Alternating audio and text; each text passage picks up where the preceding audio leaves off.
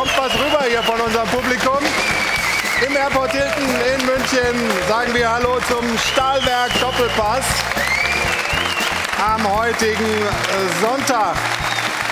Und wir haben jede Menge zu besprechen. Das war gestern ein echtes Topspiel. Das stand nicht nur drüber, sondern das war auch drin, dieses 2 zu 2 zwischen RB und den Bayern. Und bei den Bayern waren es zwei Halbzeiten, die komplett unterschiedlich waren. Gegen Spitzenteams haben sie ihre Schwierigkeiten. In der Abwehr sind sie dünn besetzt. Und deshalb macht man jetzt äh, Anstrengungen bei den Bayern, einen zurückzuholen. Jerome Boateng trainiert jetzt gerade an der Sebener Straße mit mit der Mannschaft. Also es deutet sich an, dass er zurückkehrt zum FC Bayern. Auch das ist natürlich ein Thema heute bei uns in der Sendung. Aber der Knall vor diesem Topspiel, den gab es ja schon vorher, als Max Eberl von RB, von Oliver Minzlaff, freigestellt wurde. Fehlendes Commitment, da war zu wenig Überzeugung. Wir waren offensichtlich der Meinung, er will den Weg nicht mitgehen. Ist Eberl jetzt der logische Kandidat für den Sportvorstand bei den Bayern oder ist zu viel passiert? Auch das besprechen wir in dieser Sendung. Und wir sprechen über eine Mannschaft, die eigentlich nach der vergangenen Saison niemand da so ganz oben erwartet hat. Der VfB Stuttgart marschiert weiter. Gestern Sieg in Köln. Nicht so glanzvoll wie die letzten Siege, aber souverän 2 zu 0 gewonnen. Der Hönes VfB funktioniert.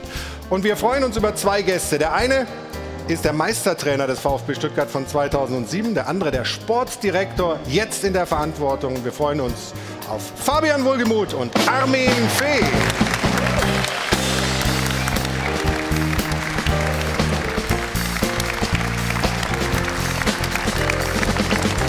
Da kommen die beiden, Mario von Hadel und Band, begleiten Sie. Fabian, hallo. Armin. Hallo. Ganz wichtig, ihr habt, Ja, ja. ihr habt schon reichlich Münzen mitgebracht. Okay. Armin. Er kommt hier mit breiter Brust logischerweise rein, ist ja Ah, ja. klar, wenn es beim VfB so läuft. Weißt du eigentlich, dass in keiner der drei Meisterschaftssaisons in der Bundesliga-Geschichte des VfB Stuttgart jemals so ein Start geglückt ist? Auch damals nicht, 2007, als du mit dem VfB Meister wurdest? Da hat man, das weiß ich, da hat man wesentlich äh, schweren Start. Da hat man die ersten zwei Heimspiele schon mal verloren. Und von daher ist er auf einem guten Weg, das zu Also wiederholen. kann nichts mehr passieren praktisch. Normalerweise nicht. Wie, geht, wie geht ihr damit um, jetzt diesen Höhenflug? Man möchte die Welle noch weiter reiten, aber trotzdem realistisch bleiben? Na, ich glaube, dass wir das äh, Wort Demut jetzt schon äh, fast überstrapaziert haben. Ja. Ähm, mit Demut meinen wir aber nicht, äh, ja, dass wir uns äh, gebückt äh, von Spiel zu Spiel schleppen, sondern dass wir die Dinge äh, richtig einsortieren und einordnen. Äh, ja, und dazu kommen ein paar Einflussfaktoren. Der Spielplan. Wir haben gerade eine gesunde Dynamik in der Mannschaft. Die Achse funktioniert. Ja, und wir haben einen Trainer, der die Mannschaft offensichtlich so aufstellt, äh, dass er jetzt aktuell äh, 15 Punkte nach sechs Spieltagen hat. Also sind ein paar Sachen angerissen worden, die wollen wir später in der Sendung vertiefen. Aber vorher erst mal vorstellen, wer heute sonst noch in der Runde sitzt. Ich freue mich sehr auf einen Mann, der bei Sky und Prime ganz vorne ist. Hier ist Sebastian Hellmann. Außerdem Munir Zituni, Ex-Profi, Persönlichkeitscoach, Buchautor und Podcaster. Dann von der Bild, der Sportchef für den Westen, Michael Markus. Und natürlich, wie immer, am Start unser Sport 1 Dopa-Experte Stefan Effenberg. Hallo.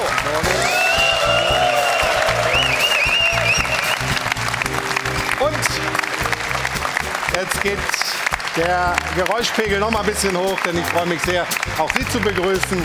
Sie ist ja mittlerweile liebgewordenes Mitglied hier in der Dopa-Familie. Guten Morgen, Katharina Kleinfeld. Guten Morgen. Ja, einen wunderschönen guten Morgen. Wir sprechen natürlich ja, auch mit Ihnen, liebe Zuschauer, sehr gerne über das Thema Max Eberl raus bei RB Leipzig, die Hammermeldung des Wochenendes und äh, wollen ein bisschen in die Zukunft gucken. Wie geht es jetzt mit ihm weiter? Wir haben es gerade schon gehört von Flo. Ist dann jetzt tatsächlich der Weg zum FC Bayern München genau der, den er einschlagen sollte? Ja oder nein? Der Sportvorstand Posten, das wäre ja etwas für ihn. In der Vergangenheit gab es immer wieder Flirts. Die große Frage war nur immer, hm, Timing hat nicht so ganz gepasst. Wir alle wissen, genau das ist ja auch etwas, worauf es dann ankommt bei solchen Flirts.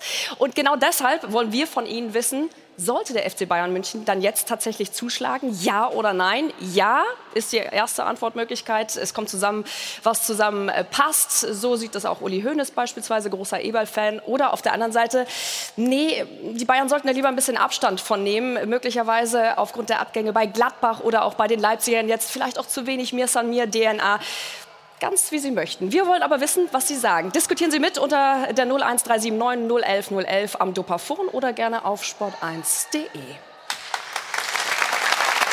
Ja, also lassen Sie Ihre Meinung da. Armin, läuft das auf Max bei Bayern raus oder ist das keine Gmadewiesen? Ich glaube, dass das schon äh, äh, mehrere Monate im Gespräch ist und nicht erst äh, seit dem äh, Abgang. Okay, also wir werden das Thema besprechen, aber schauen zunächst auf ein wirklich tolles Topspiel von gestern Abend.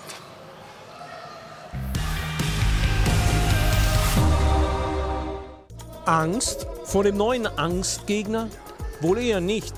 Dabei hätte man in Hälfte 1 durchaus Angst bekommen können.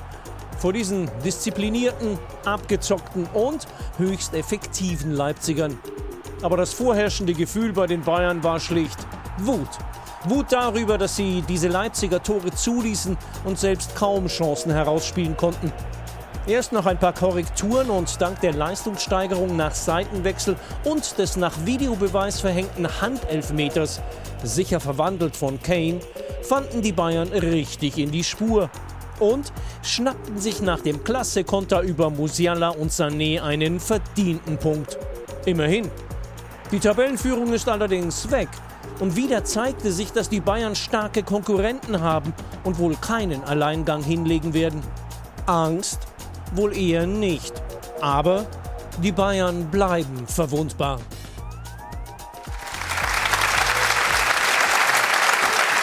Stefan, warum ist das so?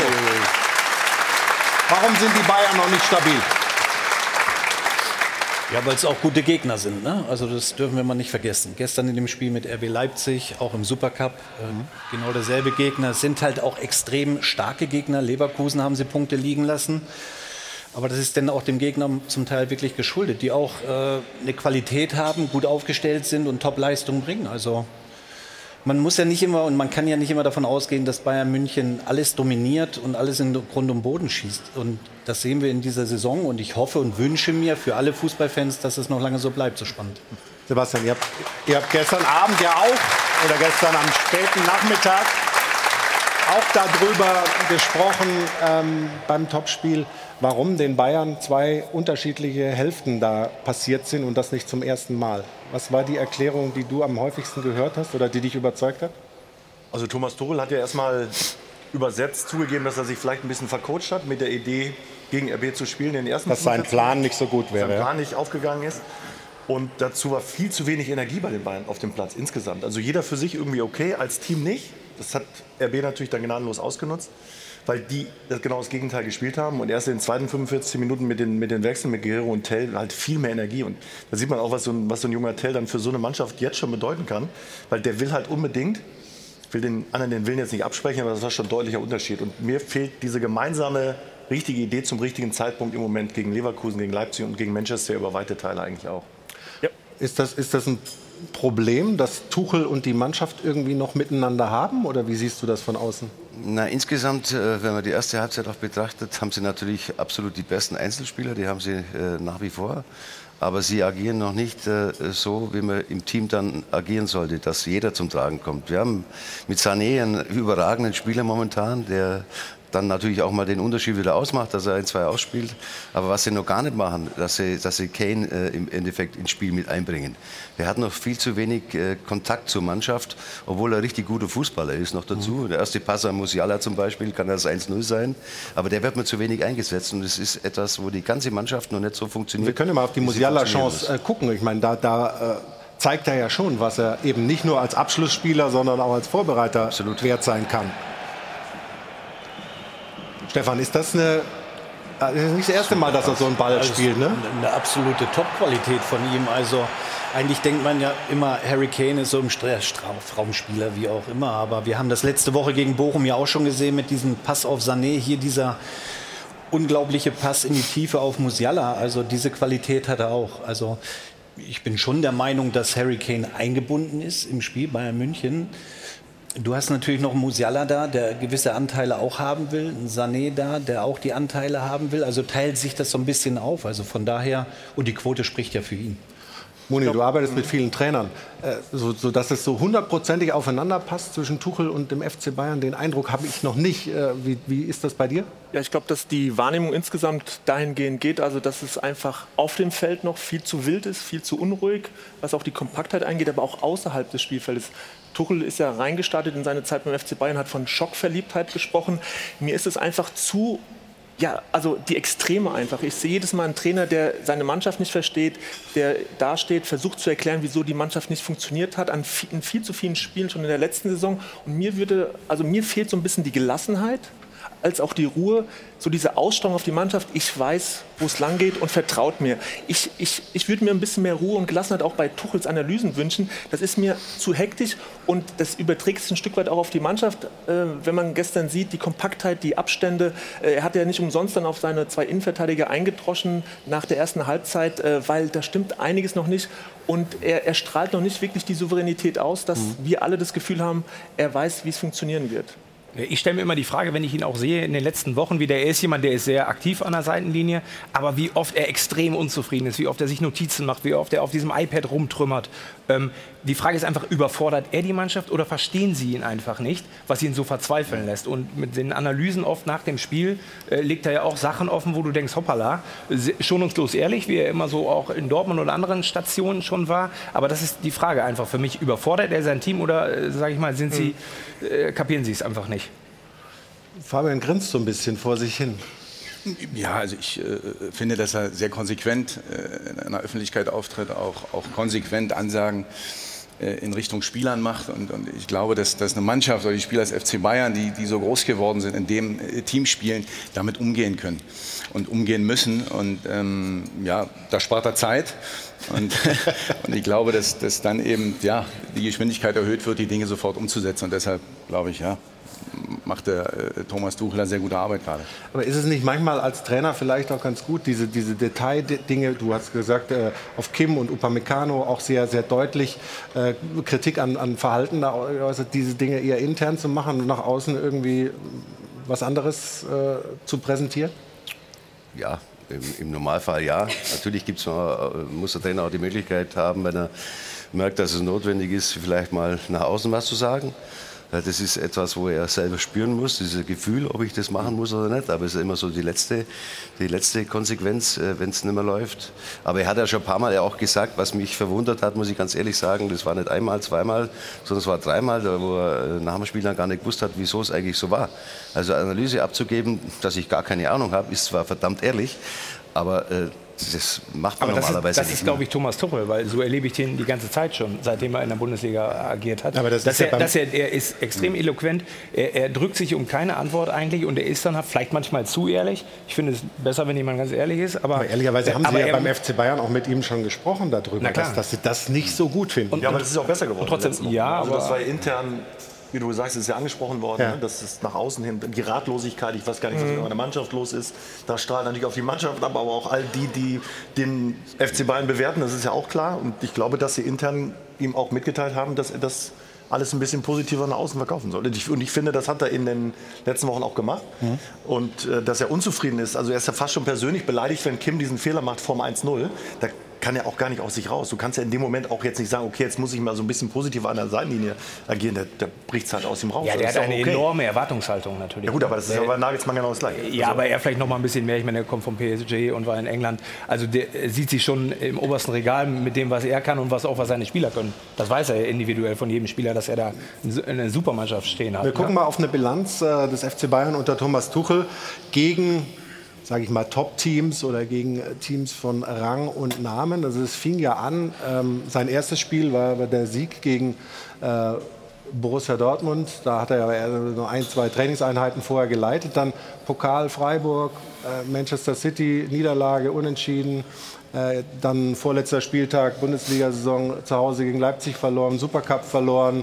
Jetzt äh, Leverkusen unentschieden gegen Manchester United. Könnte man sogar noch fragen, ob das eine Spitzenmannschaft ist. Die sind irgendwie nur im Mittelfeld in der Premier League. Ein 4 zu 3 und jetzt eben mhm. dieses 2 zu 2. Was sagt das über die Stärke der Tuchel Bayern aus? Wir haben letzte Woche hier, da warst du sehr vorsichtig, hast auf die Bremse getreten, als ich gesagt habe, so jetzt sieht man zum ersten Mal irgendwie die Tuchel Bayern. Dann sagst du, warte mal, warte mal, warte mal Leipzig. Also wo, wo stehen die eigentlich? Wie gut ist diese Mannschaft äh, momentan? Ich meine, die Statistik sah jetzt nicht so gut aus. Nee. Nee. ähm, du, hast, du hast recht, mit Manchester United gehören die da rein als Top-Team. Ich würde auch sagen, nein. Ähm, aber du musst es ja auf Strecke beantworten. Also Bayern München ist nach wie vor, ich glaube, ihr seid Zweiter. Aktuell, ja. Wow. Und dahinter steht der FC Bayern. Ich glaube, auf Strecke kommt das ja immer drauf an, wenn es wirklich ans Eingemachte geht. Und das ist in der Regel, und das wissen wir alle, wir diskutieren natürlich Woche für Woche das geht im Februar, März los, wenn die K.O.-Spiele kommen, Champions League, Pokal, dann Achtel, Viertelfinale. Hm. Ähm, jetzt so zu urteilen, bin ich halt kein Freund davon. Also wir saßen hier vor drei, vier Wochen und haben über Dortmund gesprochen und haben sie abgesprochen und, und haben denen jegliche Qualität abgesprochen. Aber sie gewinnen ihre Spiele zum Teil wirklich schmutzig, aber das sind gute Siege, das weißt du auch, Armin. Das sind eigentlich die schönsten Siege, wenn du arbeiten musst und die, und die hm. Spiele gewinnst. Und Bayern München, ja, sie sind jetzt mal nicht Erster, aber ich glaube, es gilt immer, ähm, die Bayern zu schlagen, um, um deutscher Meister zu werden. Und am Ende wird abgerechnet 3 Euro. Oh, das waren sechs ja, eigentlich. Ich würde auch sagen. Das waren eigentlich sechs in einem Satz.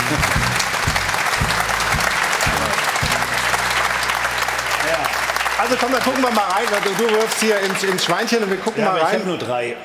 Was? Ja, meine Mutter. Mit was für einem Optimismus gegeben. bist du denn in die Sendung gegangen? Das ist ja unglaublich. Ja, habe ich von meiner Mutter. Sie hat gesagt, drei reichen. So, wir, wir gucken mal rein ins äh, Spiel. Ähm, was ist das für ein Fehler von Ulreich, äh, Armin? Es ist, ist äh, einfach katastrophaler Fehlpass im Endeffekt. Das ist relativ einfach zu analysieren. Ja. Also wir sehen es hier nochmal. Ja, vor allen Dingen, er, kriegt ja keinen Druck. Ne? Er hat das Spiel vor sich, es ist alles offen. Aber warum, warum nicht einfach lang, lang vor? Einfach, ja, genau, einfach drauf. Das wird er jetzt Darf ich das nicht beim genau, FC Bayern? Genau. Muss man irgendwie wird schön hinten rausspielen? eine Ansage bekommen haben, dass man das nicht so klären sollte. Da haben sie Glück gehabt. Ähm, aber war gefühlt der erste Fehler von Ulreich in dieser Saison. Stimmt, aber es kam noch einer im Spiel, wenn wir gleich auch noch, mhm. werden wir auch noch äh, sehen. Aber gucken wir zunächst mal auf das erste Tor der Leipziger. Ähm, das ist ja schon mal ein bisschen angesprochen worden, wie, wie Thomas Tuchel sich da seine Abwehrspieler ähm, zur Brust genommen hat. Armin, vielleicht willst du was dazu sagen. Was, was ja. findest du da am Abwehrverhalten der Bayern suboptimal? Ja, vor allem muss er als Innenverteidiger muss er natürlich auch äh, sagt schon das Wort Innenverteidiger, dass er auch mehr innen steht. Er steht natürlich jetzt so, wo der Angreifer die Möglichkeit hat, direkt aufs Tor zuzugehen. Und äh, ja schlechtes ja, Abwehrverhalten. Und das falsche Verhalten natürlich von Upamecano, der bei dem Einwurf viel zu weit nach vorne rückt und den Raum dann öffnet für den Stürmer. Man muss aber auch sagen, dass Openda in dieser Situation das natürlich auch fantastisch macht mit der großen Geschwindigkeit und Kim ist nicht langsam das Ding dann noch macht. Also eine große Qualität auch und das ist ja auch das nächste Thema vielleicht. Also diese Transfers, die Leipzig getätigt hat. Also Openda ist ein absoluter äh, Volltreffer im Moment. Ja, über die äh, Transfers von Leipzig sprechen wir gleich noch, vielleicht im Zusammenhang mhm. mit dem Abgang von Max Eberl. Wir gucken noch mal auf ähm, dieses zweite Tor dann. Da äh, war vorher Entstehung Eckball die große Diskussion.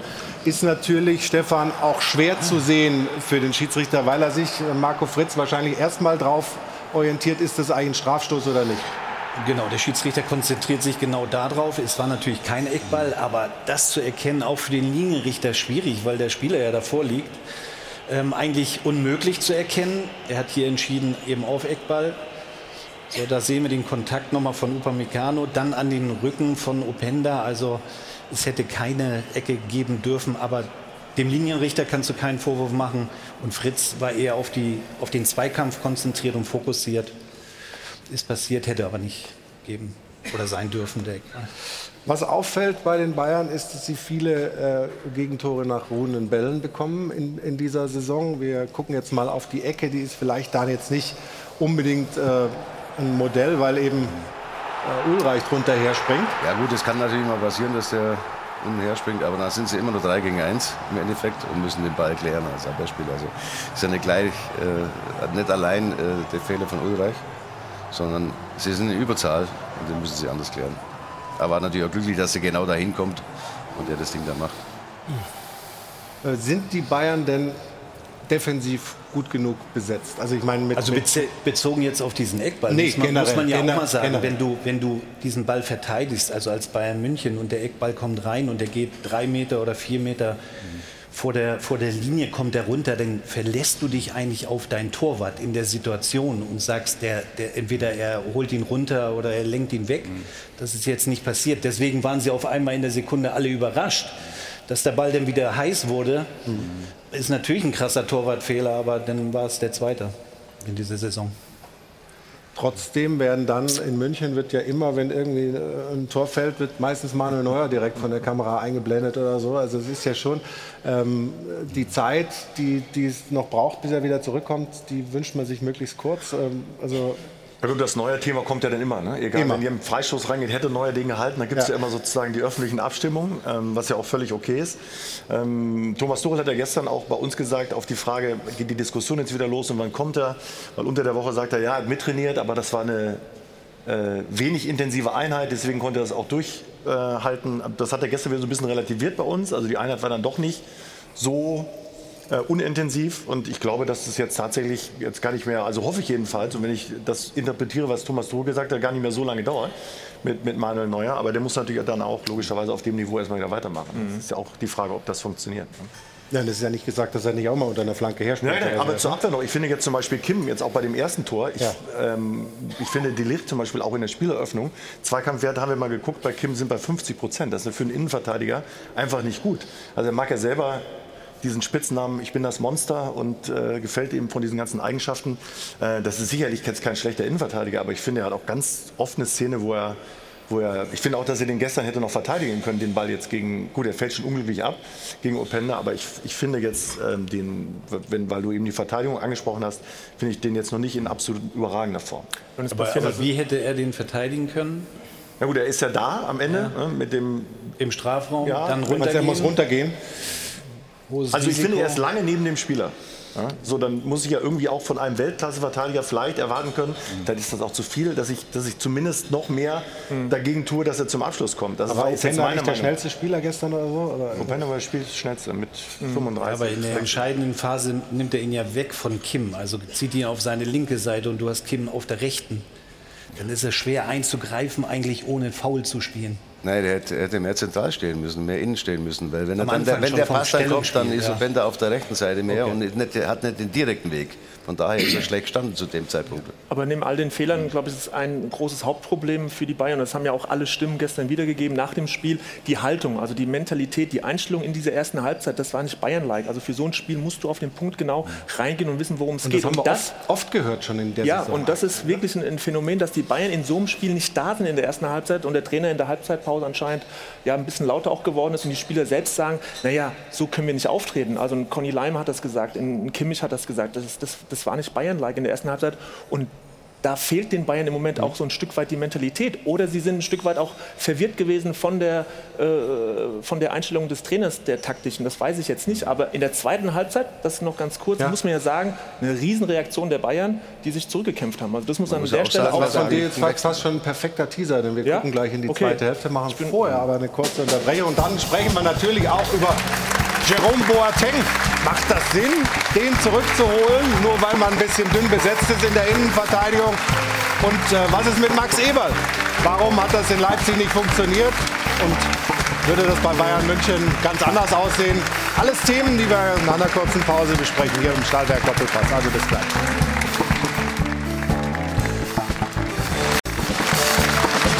Willkommen zurück in München.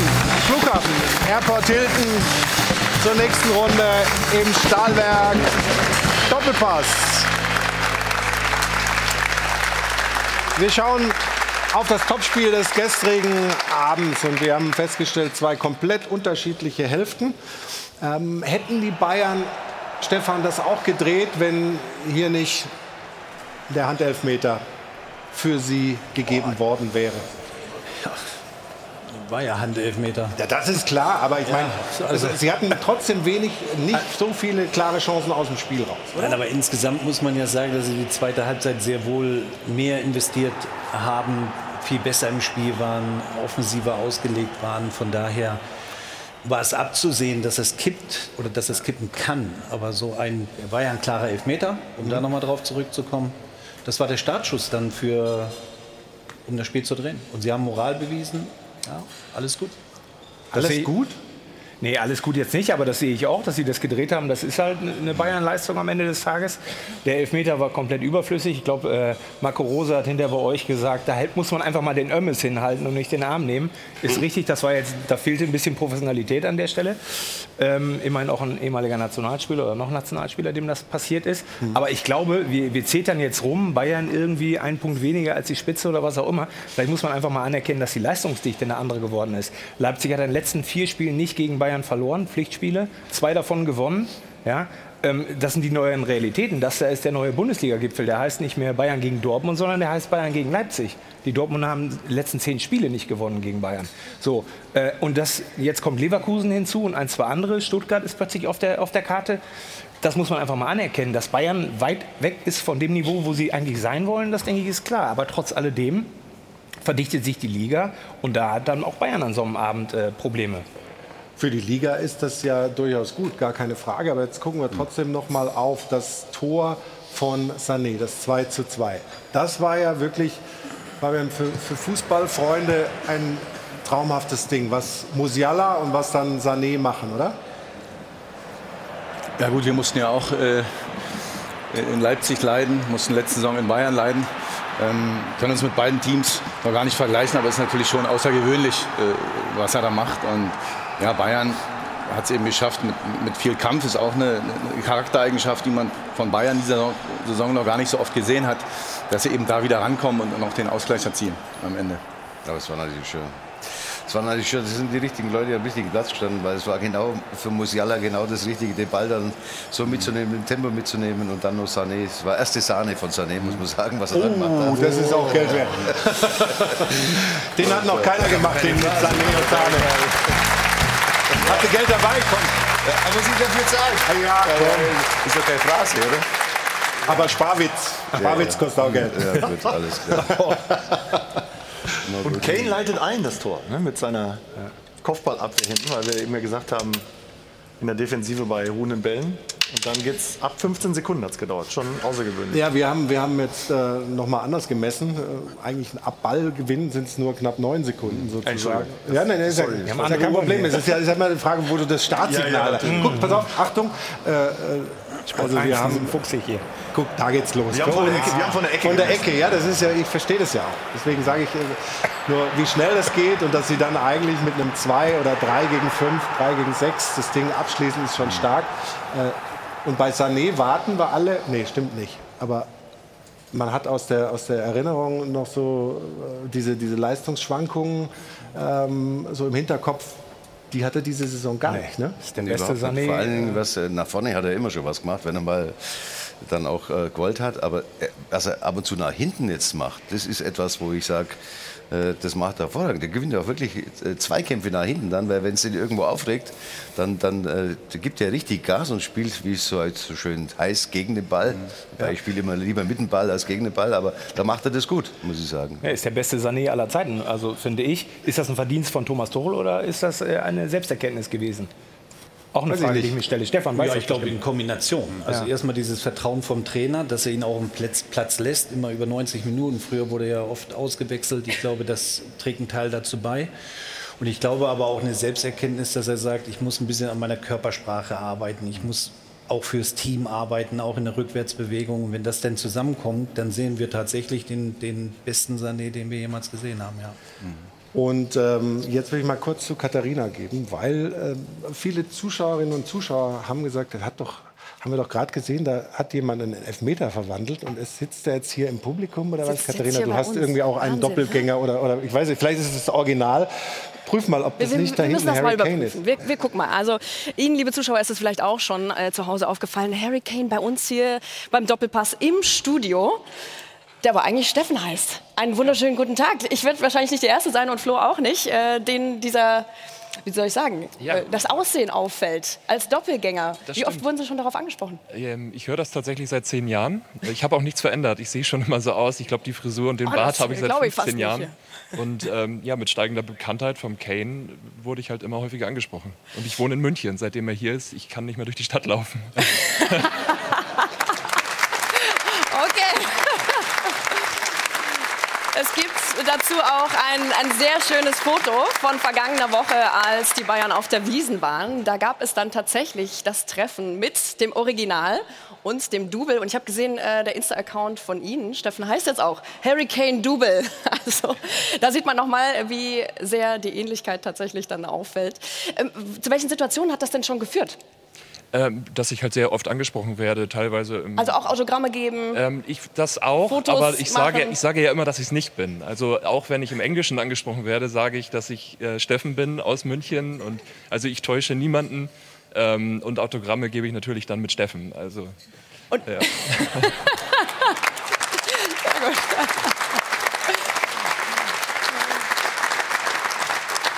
Jetzt müssen Sie uns noch verraten, wenn Sie so nah rangekommen sind an Harry Kane, wie war er? Wie war es dann endlich, ihn auch zu treffen? Oder haben Sie ihn Ja. schon öfter getroffen? Nein, das nicht. Ähm, ich habe es ja versucht beim öffentlichen Training, aber sein viertes Kind äh, kam leider. Ähm, deshalb war er der Einzige, der nicht anwesend war beim öffentlichen Training. Wir haben sehr, sehr lange gewartet ähm, und haben gehofft, dass wir ihn da treffen können. Und ich hatte noch ein kleines Geschenk äh, und so konnte ich ihn anlocken. Und ähm, ja, lieben Gruß an den FC Bayern und die Presseabteilung. Ähm, ich bin sehr froh, dass das geklappt hat. Steffen, vielen Dank für den Besuch. Sie hier zu haben. Jetzt wissen wir auch, wie das Double von Harry Kane aussieht. So, das ist aber momentan nicht äh, die einzige Personalie, die dauerhaft interessant ist. Nein, Jerome Boateng, es wurde gerade schon angerissen in der Runde und die Bayern, die haben zusätzlich dazu, dass wir ja die Info haben, dass er heute an der Sebener Straße schon mittrainiert mit den Reservisten, auch in den nächsten Tagen mittrainieren soll. Also das haben die Bayern dann jetzt tatsächlich auch offiziell rausgegeben. Das heißt noch nichts Offizielles, aber zumindest ist er mal Trainingsgast beim FC Bayern München. Der Mann, der viele Erfolge gefeiert hat mit dem Rekordmeister 13 und 20 ja auch jeweils das Triple geholt hat. Allerdings in der Zwischenzeit äh, auch verurteilt wurde wegen Körperverletzung. Dieses Urteil wurde jetzt im September zurückgenommen. Und jetzt stellt sich so ein bisschen die Frage, was kann denn dieser 35-Jährige, der seit vier Monaten übrigens kein Spiel mehr absolviert hat, äh, Anfang Juni hat er das letzte mit Lyon bestritten und jetzt auch kein Mannschaftstraining mehr absolviert hat, was kann der eigentlich dem FC Bayern München jetzt bringen? Das gebe ich mal in die Runde. Ja. Armin, macht das Sinn oder macht das keinen Sinn? Also ich, äh, es wäre ziemlich oberflächlich, wenn ich jetzt wüsste, äh, was er für einen Fitnesszustand hat. Anscheinend soll er sich sehr gut fit gehalten haben. Aber jetzt mal, also das muss ja, das muss ja die Grundlage sein. Wenn Sie darüber nachdenken, ihn, ihn zu verpflichten, dann holen Sie ihn nicht mit 10 Kilo Übergewicht, äh, sondern dann muss er fit sein. Aber trotzdem, er bei, ist bei Lyon ausgemustert worden, hat ein gewisses Alter, acht Spiele letzte Saison nur gemacht in Frankreich. Und der hilft jetzt dem FC Bayern? Das weiß ich nicht. Also das ist etwas, wo Sie mit Sicherheit darüber gesprochen haben. Er trainiert da nicht einfach mit. Also da muss er mit dem Trainer gesprochen haben, der muss eine Idee haben. Äh, sonst, sonst macht man ja sowas nicht. Aber ich, nochmal, ich kann, ich kann natürlich nicht beurteilen, wie er beieinander ist. Und acht Spiele, er hat es ja schon mal gekonnt. Also das hat er ja. Und es gibt auch mehrere Spieler, äh, die in dem Alter auch noch gute Leistung gezeigt haben. Möglich ist sowas natürlich. Äh, aber Also ein Hasebe in Frankfurt, der zeigt ja auch, dass es mit weitaus höherem Alter auch gut geht. Ich meine, Jerome Boateng wird, wenn es so kommt, glaube ich, dann auch nicht für die Top-Spiele irgendwie die Plätze streitig machen. Ich glaube, das ist dann eher ein Backup, der für Spiele im Pokal oder in kleineren Teams dann vielleicht zum Einsatz kommt, einfach als, als jemand, der dann die Rolle von Goretzka oder auch von äh, Aber es wirkt schon so ein bisschen verzweifelt, oder wie ist das? Also ist die Situation denn so dramatisch? Äh, klar, Sie haben nur drei Innenverteidiger. Ja, es gibt noch einen, ähm, der ist aber auch verletzt, der von, von, aus dem Campus eigentlich eher dazukommt. Aber ist das, ist, ist das jetzt äh, so eine, so eine dramatische Situation, dass du zu so außergewöhnlichen Mitteln greifst? Ja, anscheinend ist es so.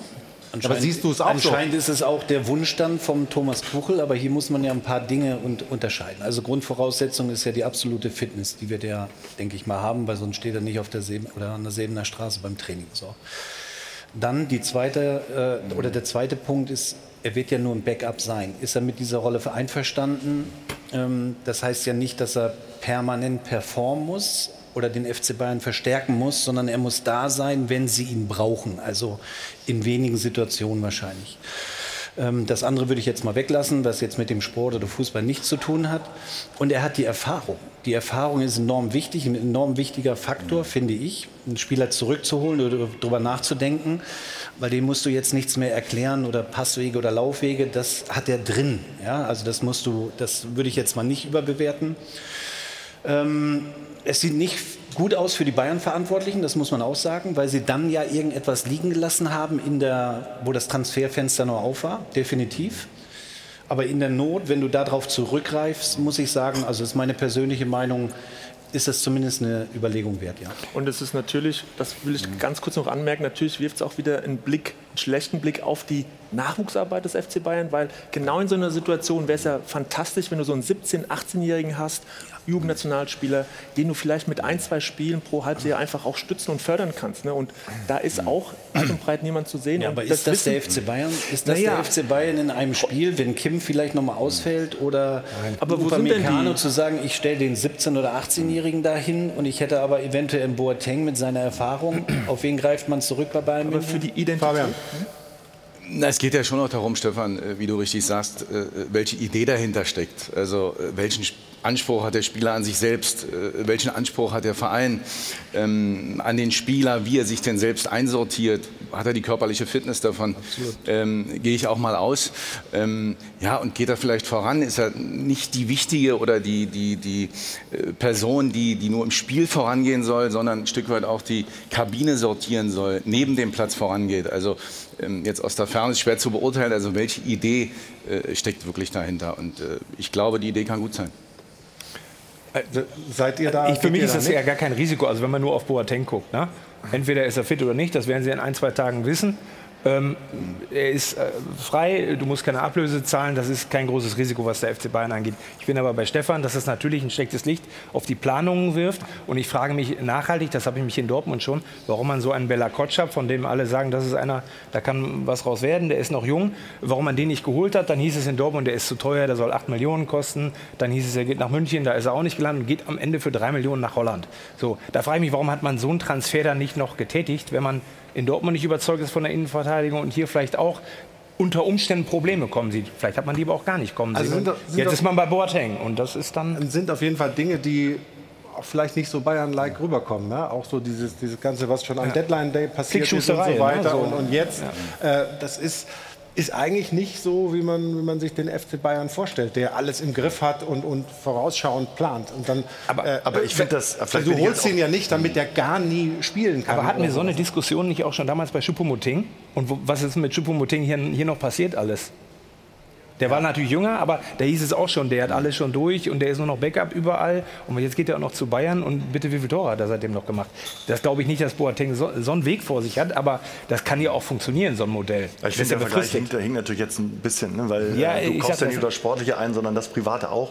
Du hast da eben so eine kleine Klammer äh, drum gemacht, kann ich nachvollziehen. Und wenn Jerome Boateng die Kabine sortieren soll, also ich weiß nicht, ob das eine gute Nachricht ist, um ehrlich zu sein. Vielleicht bin ich jetzt auch hm. der böse, der Buhmann hier so ein bisschen in der Runde. Also ich finde das als Signal schlecht, um es jetzt mal gelinde auszudrücken, dass der wir reden jetzt über, über die Bayern, über den größten Verein, den es jetzt gibt in Deutschland, äh, Anfang Oktober äh, einen 35-Jährigen zum Probetraining nennen wir es jetzt mal so, bittet, um zu gucken, ob der das Backup vom Backup vom Backup ist mal irgendwann. Wir hatten jetzt im Pokal die Situation, dass kein Innenverteidiger da war. Könnte man jetzt sagen, okay, ja, das wäre jetzt, das gespielt in das jetzt eine, eine, eine Situation vielleicht in der Champions League kann er sowieso nicht spielen, davon mal äh, ganz abgesehen, weil er ja nicht mehr nominiert werden kann oder nachnominiert werden kann. Ähm, und ich finde, dass allumfassend, wenn ich das Gesamtpaket sehe, finde ich das als Signal für, für alles, finde ich das keine gute Entscheidung, dass äh, Jerome Boateng da jetzt für ihn, vielleicht kann man jetzt sagen, okay, man, man stützt ihn, er hat jetzt, vielleicht braucht er das so ein bisschen auch als, als Korsett, was auch immer, kann jetzt Argumente finden vom Verein zu sagen, das macht man. Mhm. Äh, es ist nicht das erste Mal, dass die Bayern äh, Spielern oder Ex-Spielern unter die Arme greifen. Das, das finde ich dann, äh, wird wahrscheinlich jetzt irgendwie so ein Reflex sein, aber ich finde das als Signal insgesamt, finde ich das keine gute Nachricht für den Fußball und auch nicht für, für die Bayern.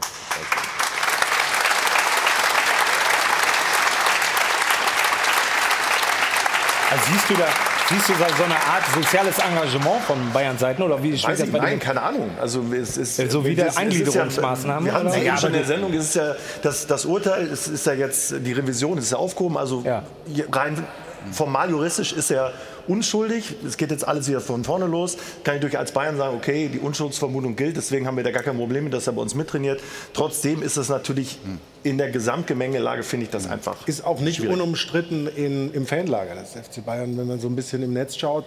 Da gibt es sehr, sehr viele, die das nicht äh, gut finden, wenn er zurückkommen mhm. würde. Und wenn man es jetzt mal davon löst und nur rein sportlich, dann ist doch normalerweise jemand, der in der französischen Liga ja. äh, für nicht mehr gut genug befunden wurde, äh, wenn wir über Spiele Tempo gemacht hat, dann, dann kann das doch nicht die Lösung sein für den FC Bayern. Wenn wir acht Spiele, über Tempo und das eine Gegentor äh, reden, dann stell dir jetzt an der Stelle von Kim dann Boateng vor stelle ich mir auch sehr schwierig dann vor. Ne? Aber es ist eine Notlösung, über die wir hier debattieren. Ja. Äh. Also, wir haben nächste Woche ähm, seinen Halbbruder hier, ähm, Kevin Prinz Boateng. Bin gespannt, was, was er uns äh, dazu vielleicht auch sagen kann. Und wir können uns ja auch die Frage stellen, ähm, würde sich das alles ändern beim FC Bayern, wenn die sportliche Führung dann neu aufgestellt wäre, wenn Max Eberl da ist? Vielleicht ist dann alles ganz anders. Das ist auf jeden Fall eine Personalie, die ordentlich für Wirbel gesorgt hat unter der Woche. So schaut's aus.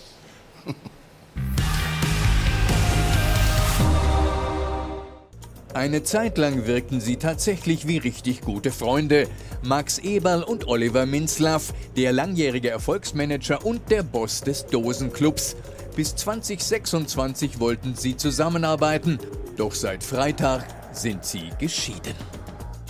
Nach knapp zehn Monaten endet ein großes Missverständnis. Eberl war der Wunschkandidat von Leipzig, aber Leipzig offensichtlich doch nicht der Wunschverein von Eberl, allen Beteuerungen zum Trotz. Ich wollte es machen. Ich habe mich ganz ja. bewusst dafür entschieden. Wusste auch ganz be bewusst, was auf mich zukommt. Ich wusste es. Entweder eine krasse Fehlentscheidung oder aber Eberl wollte Leipzig nie wirklich, sondern eher die Perspektive, die dort lockte. Ich habe noch nie in meinem Leben einen Titel gewonnen, außer deutscher B-Jugendmeister. Ich würde gerne mal irgendwas gewinnen. Das ist deswegen mache ich diesen Job und deswegen liebe ich dieses Spiel auch, weil ich möchte gewinnen. Das möchten wir alle, wenn wir das tun. Und das hat ja auch relativ schnell geklappt. Der DFB-Pokal war das Blecherne, von dem Eberl seit Jahren träumte. Und dann? Titel geholt, Ziel erreicht. Ciao, Leipzig. Und womöglich hat sich Eberl auch von dieser Aussage verabschiedet. Ich habe drei Traumvereine. Einer ist RB, einer ist im Süden Deutschlands und einer ist in England. Mittlerweile sind es wahrscheinlich nur noch zwei Traumvereine. Leipzig dürfte genauso raus sein wie zuvor bereits Eberls alte Liebe Mönchengladbach, deren knallharten Liebesentzug er nicht verzeihen konnte. Weil einfach zu viel passiert war. Braucht mehr geht nicht. Braucht man nicht mehr dazu sagen. Es ist dann einfach zu viel passiert. In Max Eberls Leben ist insgesamt viel passiert. Angeblich spricht jetzt viel für einen Wechsel nach München zum Traumverein. Wir fragen, ist Max Eberl auch ein Traumkandidat für die Bayern?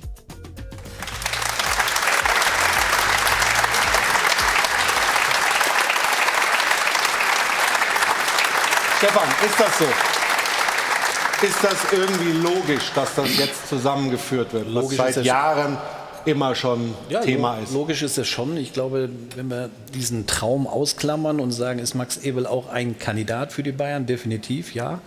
Ähm, das war ja schon zu Zeiten, wo er noch bei Borussia Mönchengladbach war.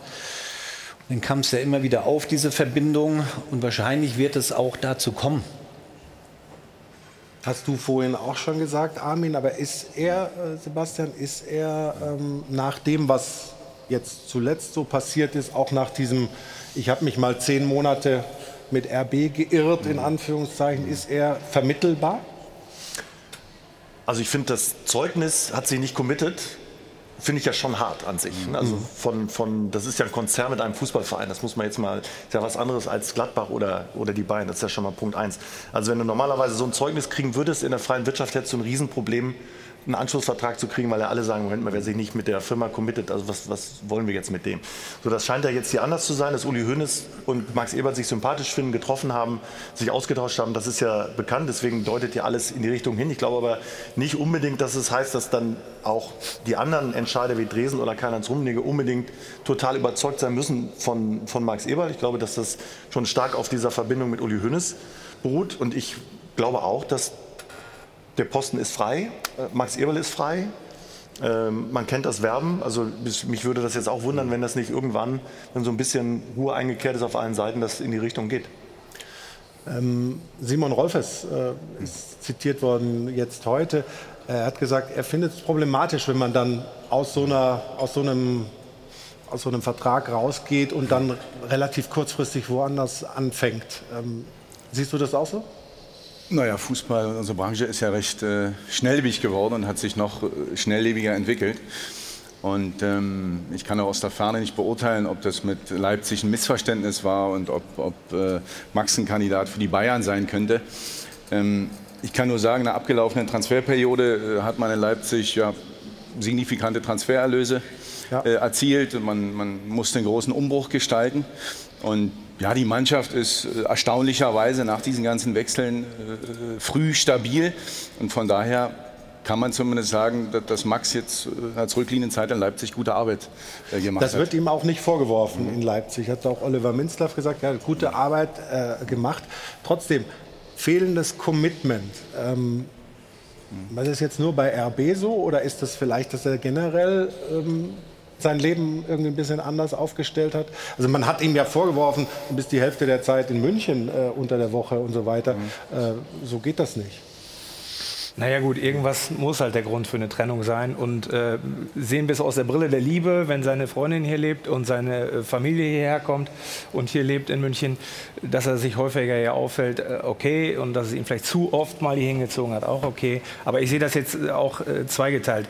Sportlich hat er da, was die Transferarbeit äh, angeht, in diesem Sommer natürlich mit Ruven Schröder zusammen und wahrscheinlich auch ein bisschen Marco Rose einen super Job gemacht. Die sind, wie wir gestern gesehen haben, auf Augenhöhe mit Bayern. Und er hat obendrein noch äh, ein Plus erwirtschaftet. Was das Problem für mich ist, wenn er jetzt bei Bayern landet, wovon ich auch fest ausgehe, äh, ist, dass er äh, mit der Glaubwürdigkeit, äh, also den Titel Mr. Glaubwürdig der Bundesliga wird er nie mehr gewinnen, das ist klar. Ähm, und wie er das äh, für sich auch in der Kommunikation irgendwie mal wieder ins Reine bringen will, das halte ich für, für sehr, sehr schwierig, weil er hat schon viele Zitate in seiner Karriere vom Stapel gelassen, die ihn dann im Nachgang wieder eingeholt haben. Wir erinnern uns, wie er über das Konstrukt RB gesprochen hat. Danach hätte der da nie im Leben hingehen dürfen. Er hat es trotzdem gemacht. Nach wenigen Wochen war schon klar, dass er und Minzlaff irgendwie nicht so ganz harmonieren. Und jetzt kommt, äh, kommt der nächste Move unter Umständen. Ähm, das beschäftigt mich eher als, als Manager. Und das, was seine Kernarbeit ist, halte ich ihn für, für gut, für sehr gut. Aber das ist Hat ja auch in. Gladbach nachgewiesen, das ja. ist na- entscheidend. Und in München, ich meine, äh, Nagelsmann war mit seiner Freundin am Tegernsee, jetzt als nächstes fährt dann Eber mit seiner Freundin dahin. Das ist irgendwie so das Love Island des FC Bayern mittlerweile. Oh, Ja, stark. Genau. Ganz stark. Ganz stark. Und, ähm, und ich glaube, ich glaube einfach, das Gute, das Gute, ich meine, da sitzt ein, äh, ein äh, Mensch vom VfB, der äh, einen Hönes angestellt hat und Uli Hönes greift beim FC Bayern wieder häufiger ein äh, durch diese ganzen Irrungen und Wirrungen. Und ich glaube schon, dass er das richtige Gespür jetzt dafür hat, was äh, ein guter Manager für die Zukunft sein kann. Und äh, da muss man einfach Uli Hoeneß auch Vertrauen schenken. Auch wenn er auch schon viel Sachen erzählt hat, die hinterher vielleicht. Also diese Situation jetzt in Leipzig, die hat ja nur Verlierer, muss man ganz klar sagen. Also nicht Nee. nur Max Nee, Eberl, nee, nur Doch, also das will ich jetzt gerade begründen.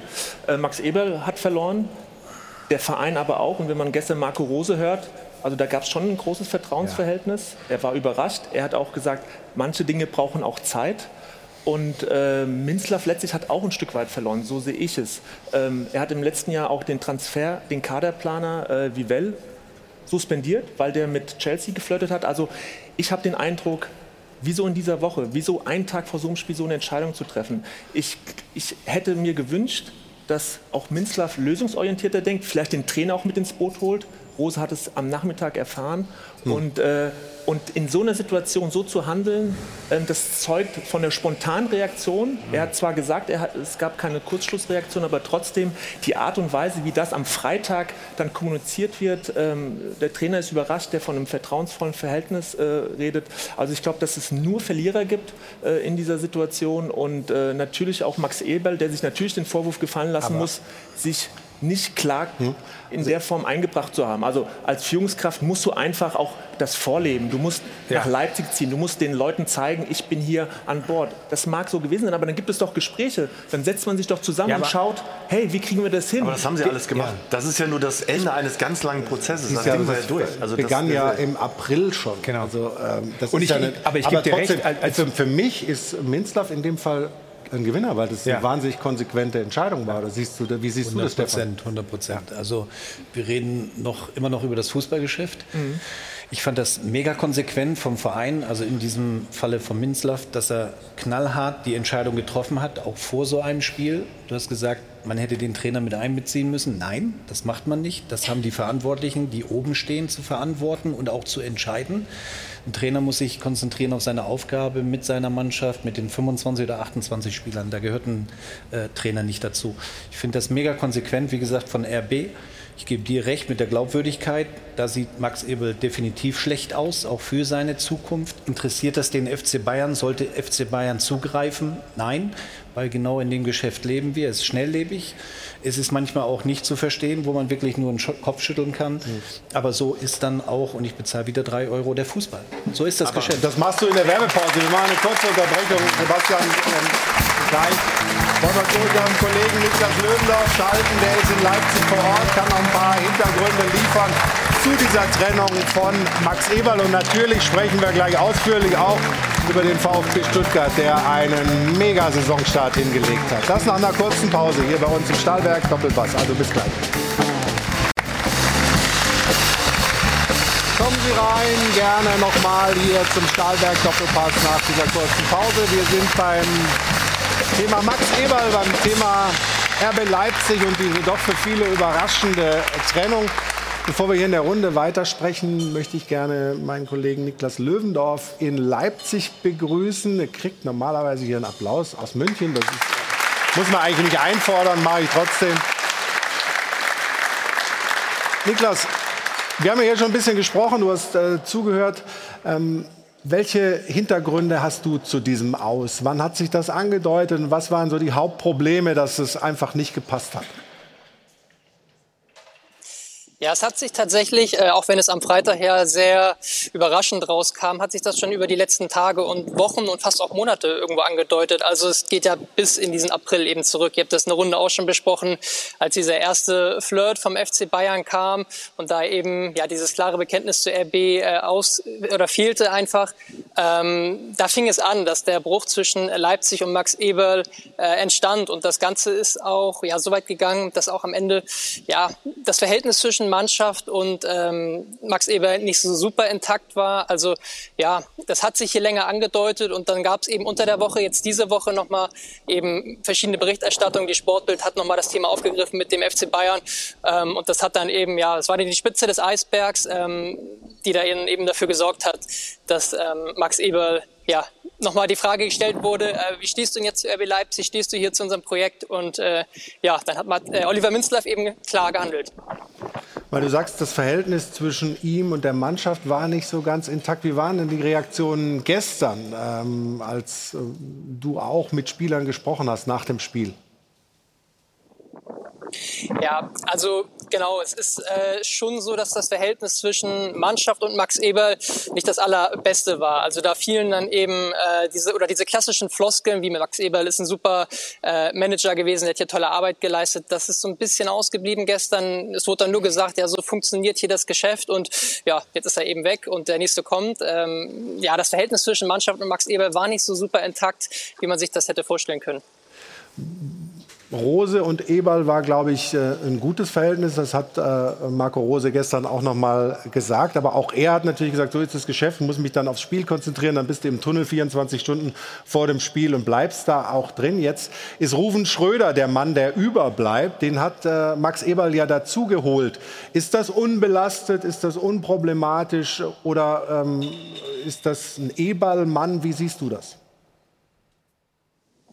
Nee, das ist äh, soweit äh, unproblematisch. Also Ruven Schröder wurde zwar von Max Eberl geholt, aber der hat natürlich auch Erfahrung und weiß, wie man so einen großen Sportclub leitet, hier äh, wie bei den RB Leipzig. Ähm, die Frage, oder da hält sich auch, ähm, oder da, da schaut RB Leipzig auch ganz genau nochmal nach, ob man nicht vielleicht noch für die Reihe dahinter jemanden holt. Also mit Felix Krüger, der Sportkoordinator, der wurde eben auch freigestellt. Vielleicht gibt es da noch die Idee, ähm, ihn noch jemanden an die Seite zu stellen. Ähm, da hält RB auf jeden Fall die Augen offen. Aber ja, dass jetzt noch erstmal ein ganz großer, starker Mann neben Rufen Schröder kommt, das ist soweit ähm, nicht geplant. Also es, es geisterten ja schon verschiedene Namen irgendwie durch die Medien rund um Freddy Bobic oder Oliver Bierhoff. Ähm, das ist soweit eher unrealistisch Stand jetzt. Ja, Niklas, vielen Dank für die Informationen, auch für die Namen, die du da noch mal reingeworfen hast, wenn wir hier in der Runde aufnehmen. Grüße nach Leipzig, danke dir.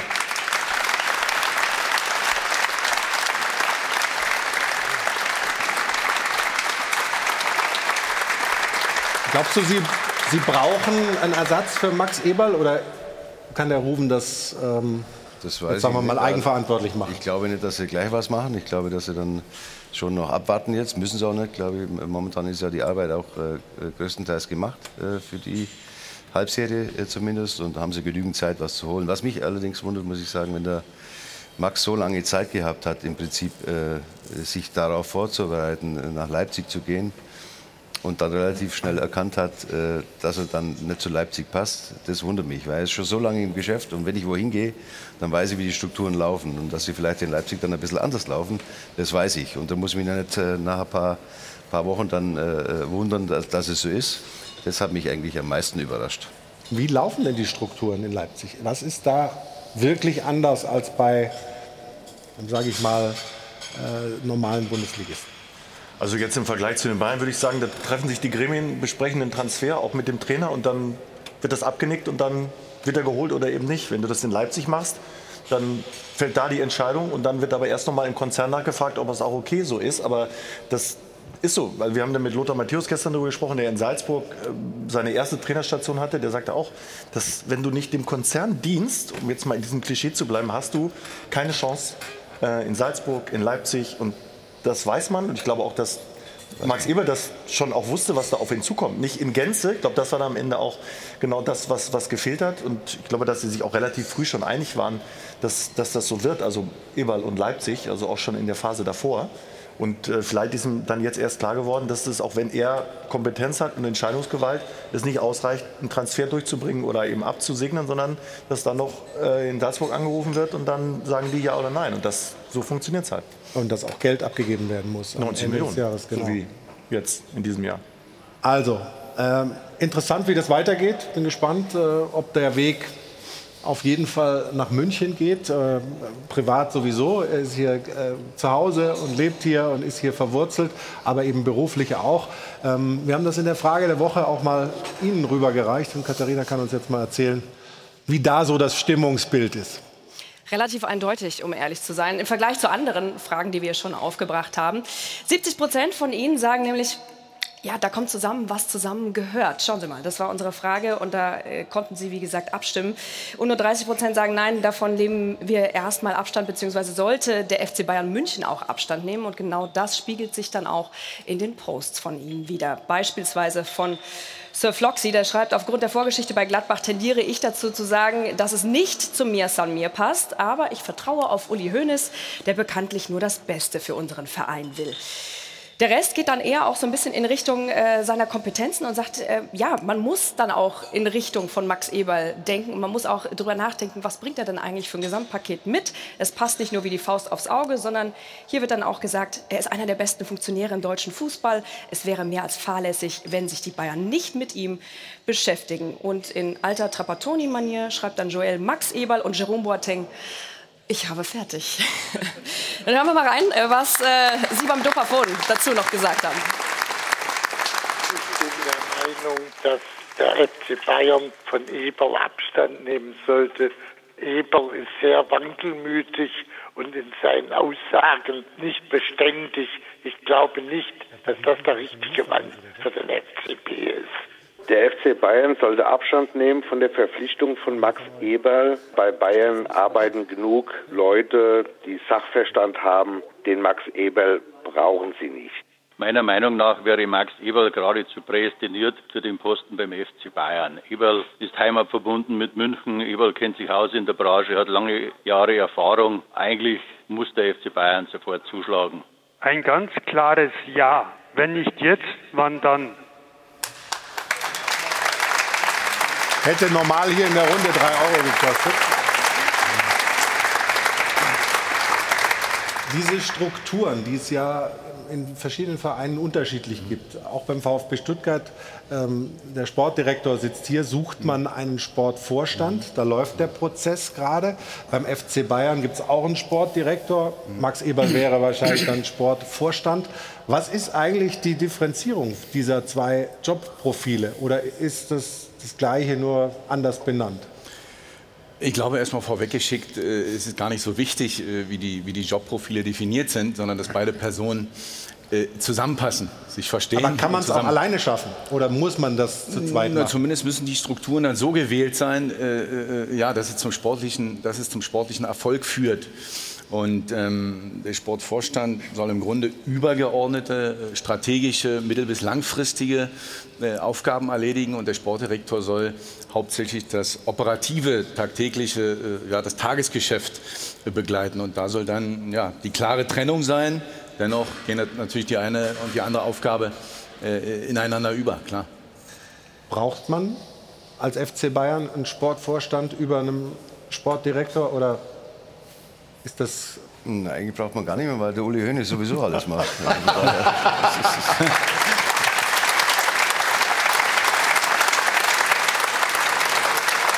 glaube, ich glaube schon, dass es, dass es auch wichtig ist, dass es äh, in diesen Positionen, dass die natürlich vor allen Dingen, äh, wenn es jetzt in, in, Stuttgart zum Beispiel Alex Werle ist, ist der einzige äh, CEO äh, im Endeffekt, äh, hat, hat keinen Macht jetzt den Kollegen, Sport mit, macht, möchte macht den Sport mit, möchte das natürlich ein bisschen abgeben.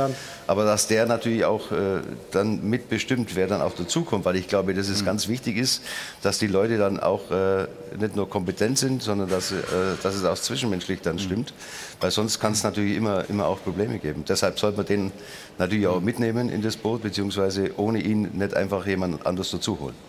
Kommen wir damit also zum VfB Stuttgart äh, und schauen uns mal an, was da so in den letzten Jahren, Monaten passiert ist. Ähm, Bevor es jetzt so richtig hochging, war ja da immer relativ viel Unruhe. Momentan sieht es anders aus, nämlich genau so.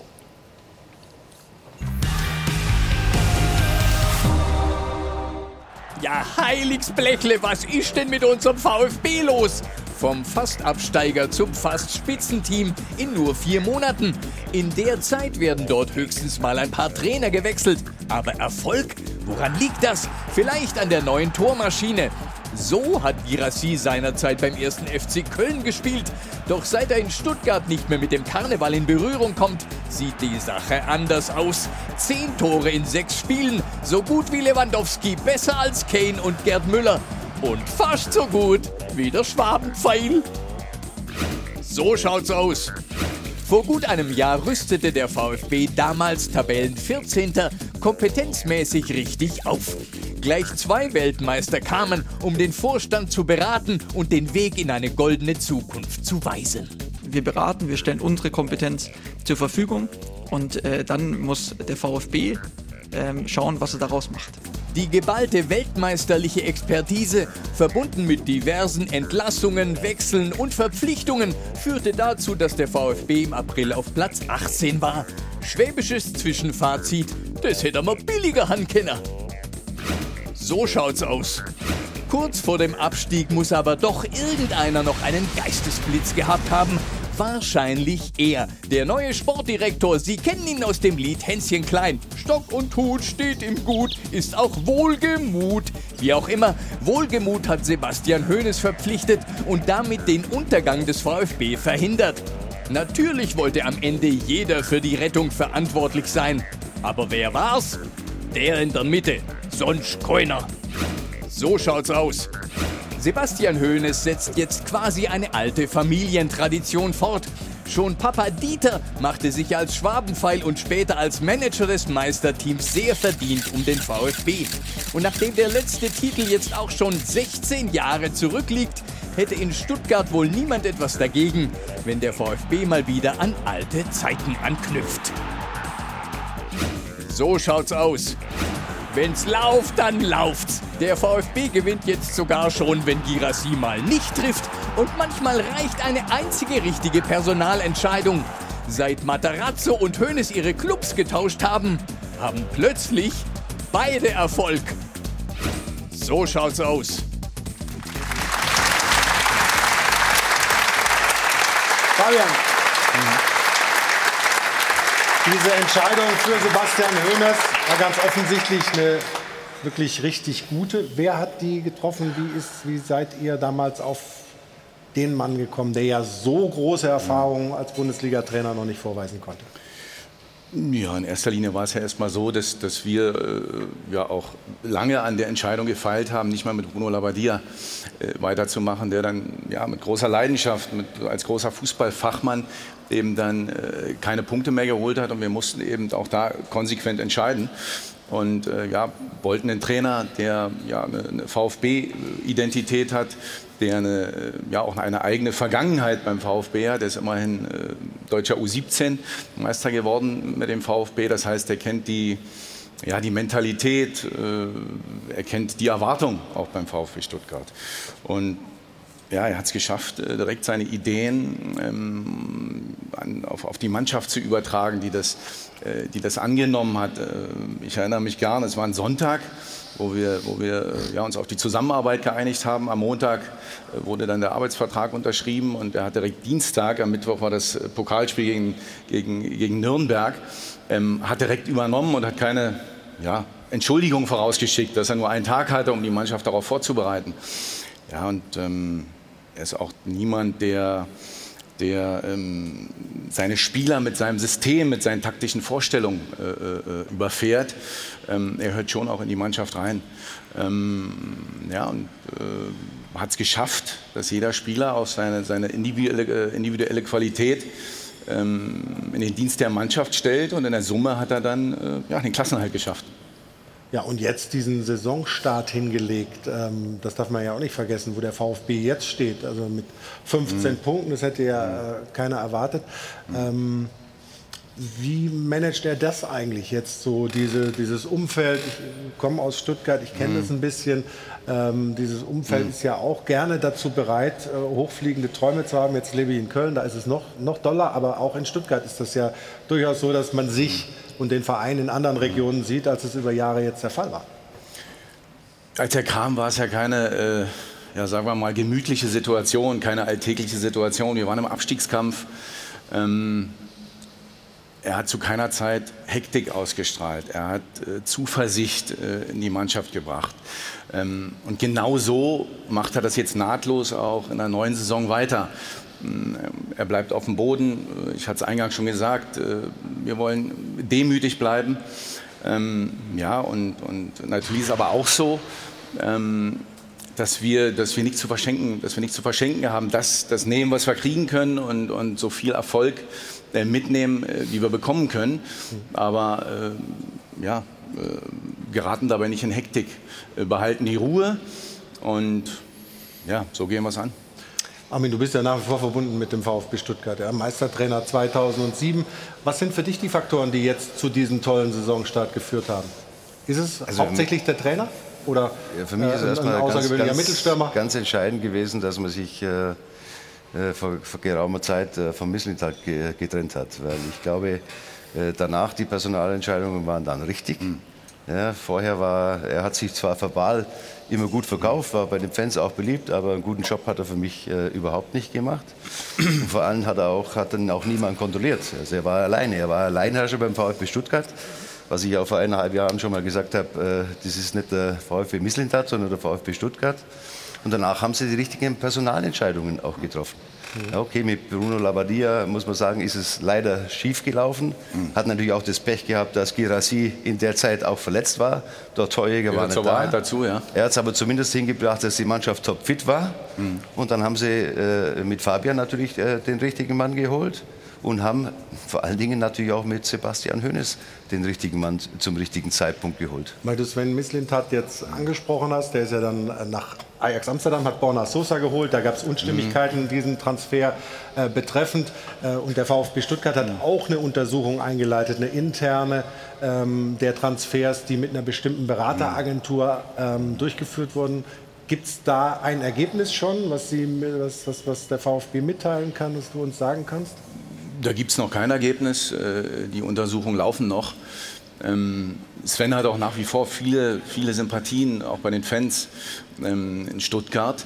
Und ähm, ja, hat ein individuelles Grundgerüst äh, äh, in, in, in, Stuttgart auch hinterlassen, worauf man aufbauen kann. Also wir brauchten jetzt in der Sommerpause nicht alles von, von, den, von den Füßen auf den Kopf stellen. Mhm. Also heißt, er hat auch in in Stuttgart Dinge hinterlassen und, und jetzt an den ja, öffentlichen Verurteilungen oder Vorverurteilungen, was ja, ja ein wenig in Mode gekommen ist, äh, und an dem Tratsch, ja, glaube ich, ja, möchte ich mich nicht beteiligen.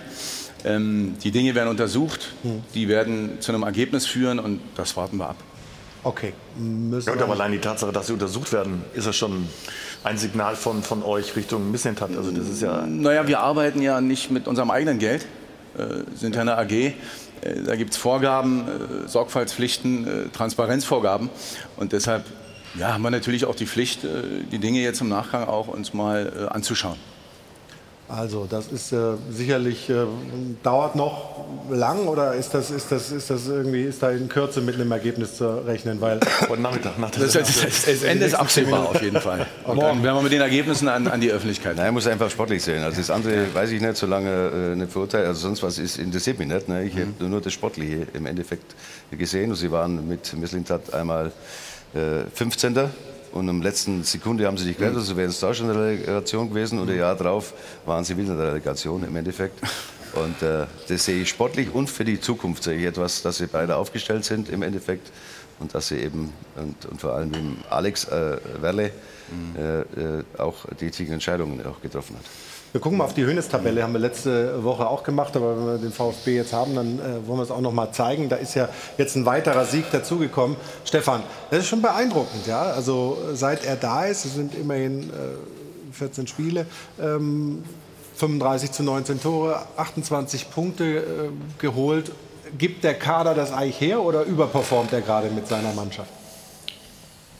Ich glaube, wenn Sie im, im Kollektiv arbeiten, gibt das der Kader her. Also Sie kommen aus der Relegation, haben Mavropanos verloren, Sie haben Endo verloren, Sosa ähm, verloren. Sosa verloren. Das musst du erstmal auffangen. Also es waren schon enorm wichtige Führungsspieler. Die sind weggebrochen und da muss man ganz klar ein Kompliment machen an Sebastian Hoeneß, der es geschafft hat, eben diese Mannschaft im Kollektiv äh, zu, zu formen. Und wenn man mal das Fußball oder den Fußball anschaut von VfB Stuttgart in dieser Saison, der ist extrem mutig. Und wenn ich wenn ich das vergleiche mit der letzten Saison, war es eigentlich nur, hoffentlich kriegen wir keinen und wir müssen uns irgendwie unser Tor verteidigen. Und jetzt ist es wirklich im Spiel nach vorn, vorne. Das macht richtig, richtig Spaß, dazu zu schauen. Und das ist die Handschrift. Und wenn du dann die Jungs hast, die dann auch mitziehen, ob es ein Führig auch ist, der außergewöhnlich performt zurzeit, Geressi sowieso, ähm, dann macht das einfach Spaß, dazu zu schauen. Aber das ist die Handschrift vom Sebastian Hoeneß, definitiv. Und wir machen da einen kurzen Punkt, gehen aber gleich weiter in diesem Thema VfB Stuttgart, schauen, was da möglich ist und woran eben es liegt, dass es so gut läuft. Girassi ist natürlich angesprochen worden von dir, ist ja außergewöhnlich, zehn Tore geschossen.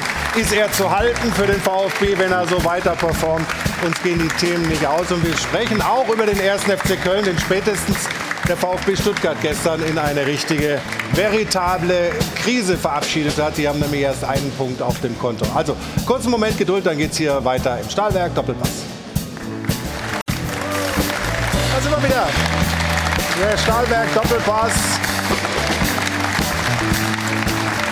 Ajo von Hahn und Band. Willkommen zurück im Airport Hilton. Wir sind mitten im Thema VfB Stuttgart und Katja Kleinfeld wird das Thema jetzt von hinten aufrollen, hat man mir gesagt. Also die Überleitungen werden mir ins Ohr geflüstert und äh, werden dann eins zu eins so rausgehauen. Bitte schön, Katja. Äh, Passt perfekt, Ja. lieber Flo, passt perfekt. Wir fangen tatsächlich ganz hinten an. Alexander Nübel, um den geht es nämlich jetzt.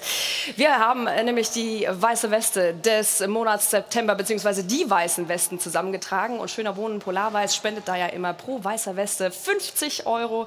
Bedeutet im Fall von Alexander Nübel für den September 2. Insgesamt führt er dieses Ranking zusammen mit Blaswig und Trapp mit drei weißen Westen in dieser Bundesliga-Saison an. 14 waren es insgesamt. Wie gesagt, im September heißt 700 Euro sind da zusammengekommen für den guten Zweck, für das Phrasenschwein. Wir bleiben aber ein bisschen sportlich. Wir sind ja gerade beim VfB Stuttgart. Alexander Nübel für ein Jahr ausgeliehen äh, vom FC Bayern München. Angeblich ohne Kaufoption. Aber wenn der so performt und natürlich äh, den VfB Stuttgart da auch so weit vorne hält, im wahrsten Sinne des Wortes mit seinen Händen, dann stellt sich natürlich die Frage, beziehungsweise drängt sich auf, kann man da nicht doch irgendwie was machen? Wie sieht's aus? Wir gehen jetzt zurück in die Runde.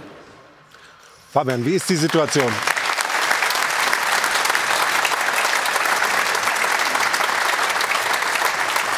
Also wir waren, wir waren ja sehr, sehr hartnäckig, äh, ja fast schon penetrant, um, um ihn zu verpflichten. Unser, unser Torwarttrainer äh, Steffen Krebs hat ihn, glaube ich, mehrmals täglich angerufen. Ähm, er ist ein ganz äh, bodenständiger, grundsolider Ostwestfale. Mhm. Heißt, wir wussten sofort, auch nach den ersten Gesprächen, ähm, dass er zu uns passt.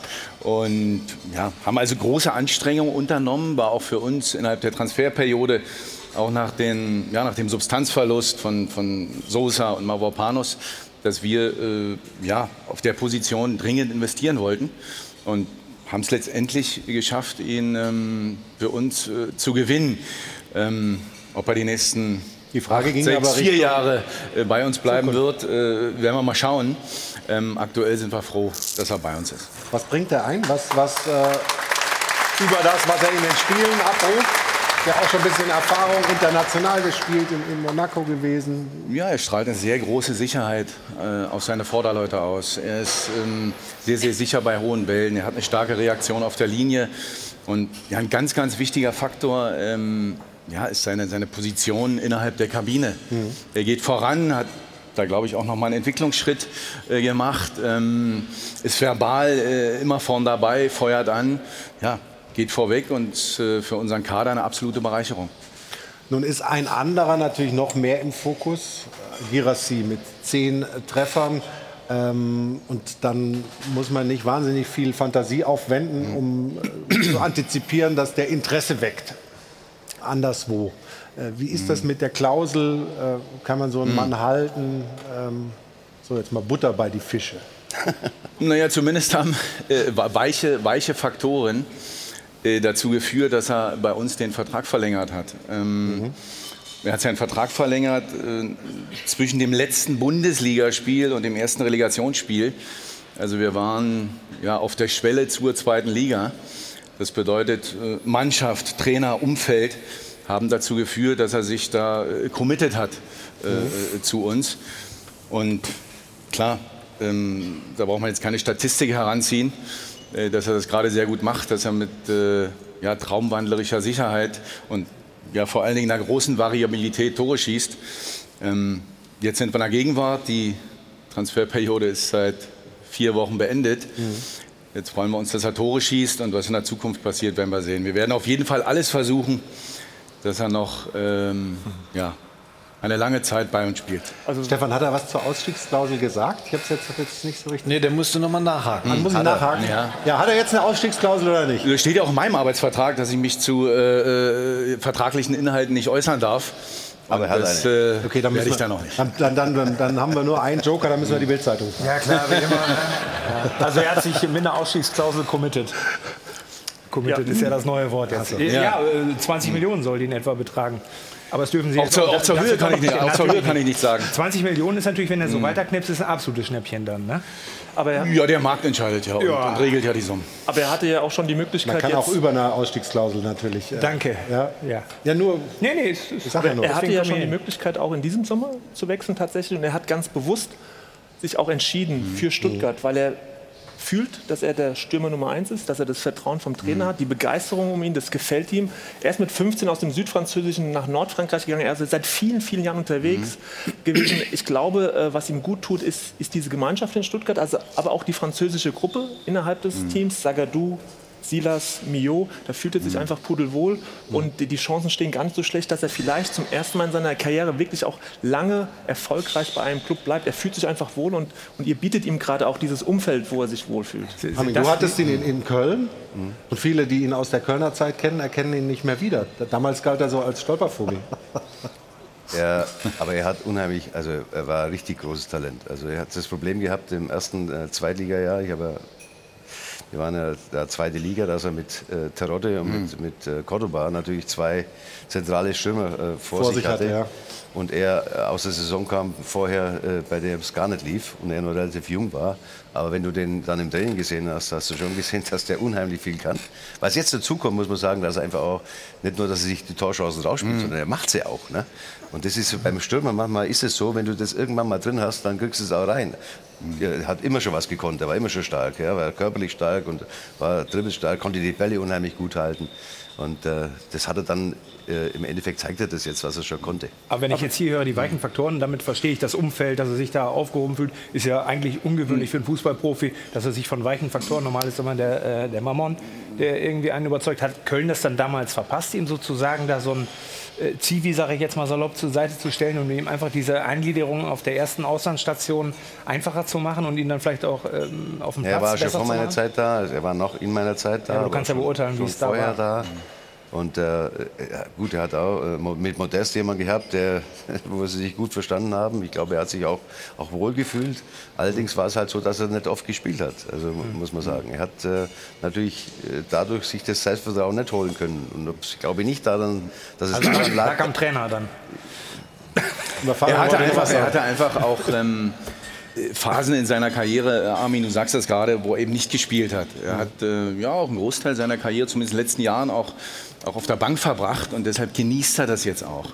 Er wird von den Fans geliebt, es gibt ihm Sicherheit, er ist auch ein sehr, sehr ja, ein sensibler Mensch. Äh, Er braucht das Umfeld in der Kabine, er braucht seine Familie, er hat drei Kinder in Stuttgart.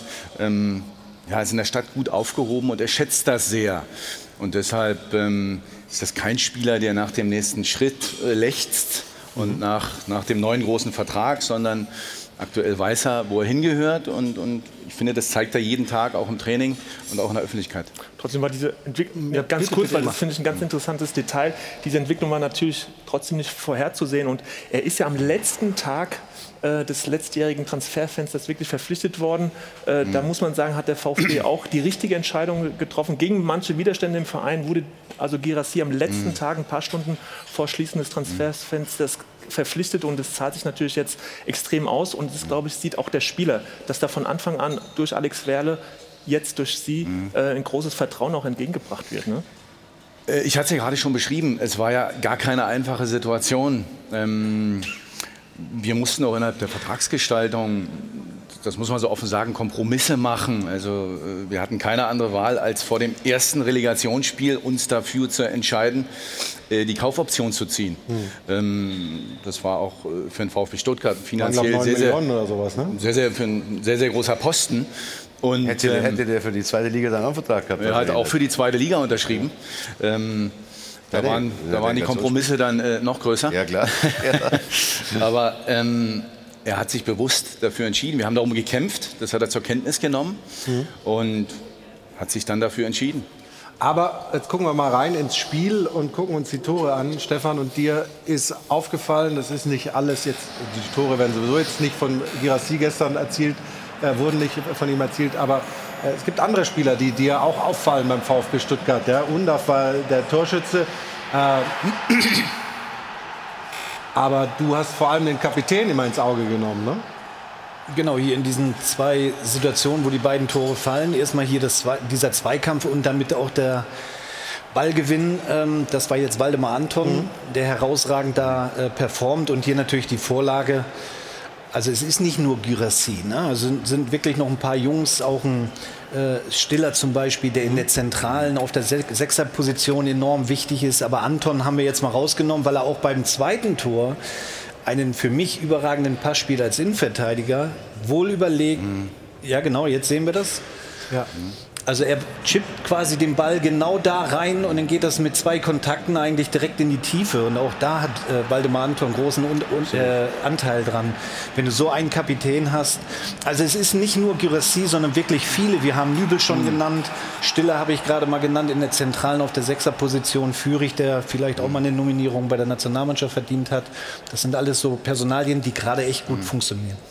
Ja, du hast ja gerade gesagt, nachdem uns Mavropanos und Sosa verlassen haben, ähm, springen jetzt eben andere äh, in die Breche, übernehmen diese Rolle, die Statik, die, die Hierarchie äh, innerhalb der Mannschaft hat sich verändert. Pascal Stenzel ähm, spielt jetzt ja, das dritte, vierte, fünfte Spiel von Anfang an, ähm, hat eine ganz große Spielsicherheit gewonnen und ähm, ja, wenn man an vielen kleinen Rädchen dann eben gedreht hat und dann so eine große äh, Veränderung erzielt, dann, dann hat Sebastian Hoeneß geschafft, dann ist das schon, schon auch erstaunlich. Aber auch die Art des Fußballs hat sich verändert. Ne? Ihr habt gestern, glaube ich, 65 Prozent Ballbesitz gehabt im Auswärtsspiel. Mhm. Also auch dieses Umschaltspiel, was früher so unter, unter äh, Matarazzo gestanden hat, habt ihr jetzt umgewandelt in so einen Ballbesitzfußball. Und ihr habt ja auch die Fußballer dafür.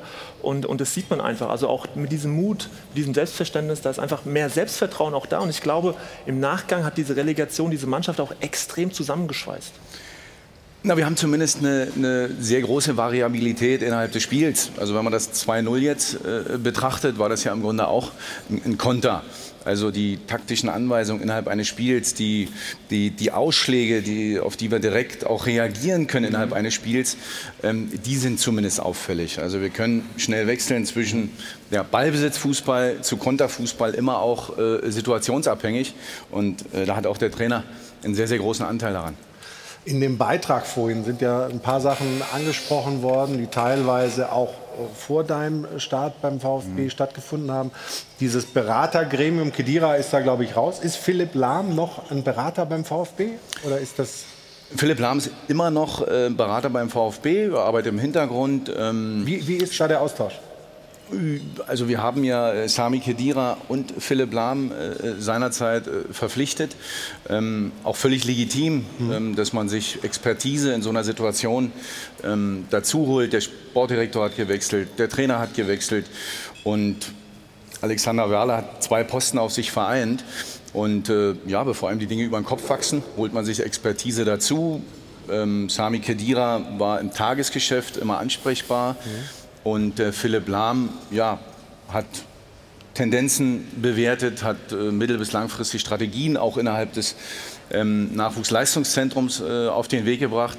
Also das ähm, ja, Engagement der beiden hat sich äh, definitiv gelohnt.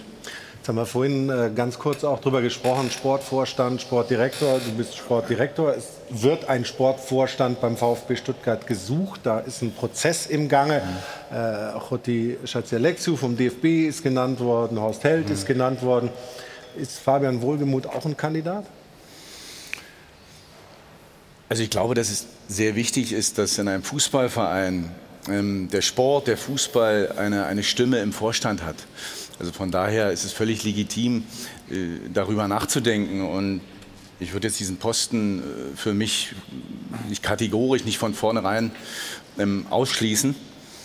Ähm, das ist aber auch nichts, äh, ja, was mich nachts um den Schlaf bringt. Ich glaube, das Thema ist bei, bei unseren Gremien, bei, bei unserem Aufsichtsrat richtig aufgehoben. Und jetzt harren wir mal der Dinge, ähm, wann da eine Entscheidung fällt. Ich glaube, das Allerwichtigste ist, ähm, ja, dass, dass der sportliche Erfolg äh, im Mittelpunkt steht und, und die Strukturen und die Personalien auch ähm, nur mit dem Ziel äh, in diese Richtung auch angepasst werden. Aber Armin, es wäre ja logisch eigentlich, ähm, den Sportdirektor zum Sportvorstand zu machen und dann vielleicht einen Christian Gentner, der Teammanager ist, äh, hochzuziehen und Sportdirektor zu machen. Das wäre doch eine sinnvolle Geschichte. Oder hast du, Ja, wenn ich hast du auch Aktien da wenn drin? Ich, wenn ich jetzt ein Fan- wäre, würde ich einfach eine Antwort drauf geben. Aber natürlich weiß ich nicht, wie der Christian, ob der Christian schon so weit ist.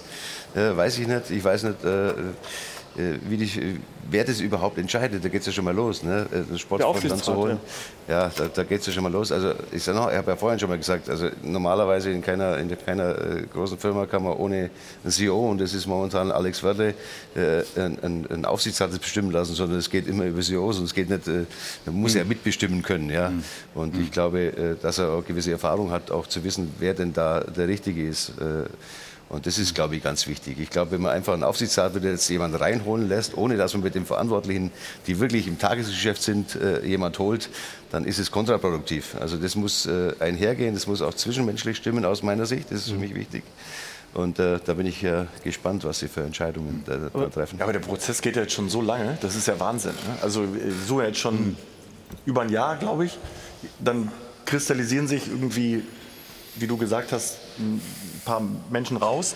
Jetzt geht es ja alles wieder zurück. Jetzt wissen wir, dass eine Headhunter-Agentur beauftragt mhm. ist, äh, die wieder von vorne anfängt. Dann sind es wahrscheinlich zehn, dann wird es runtergebrochen auf fünf.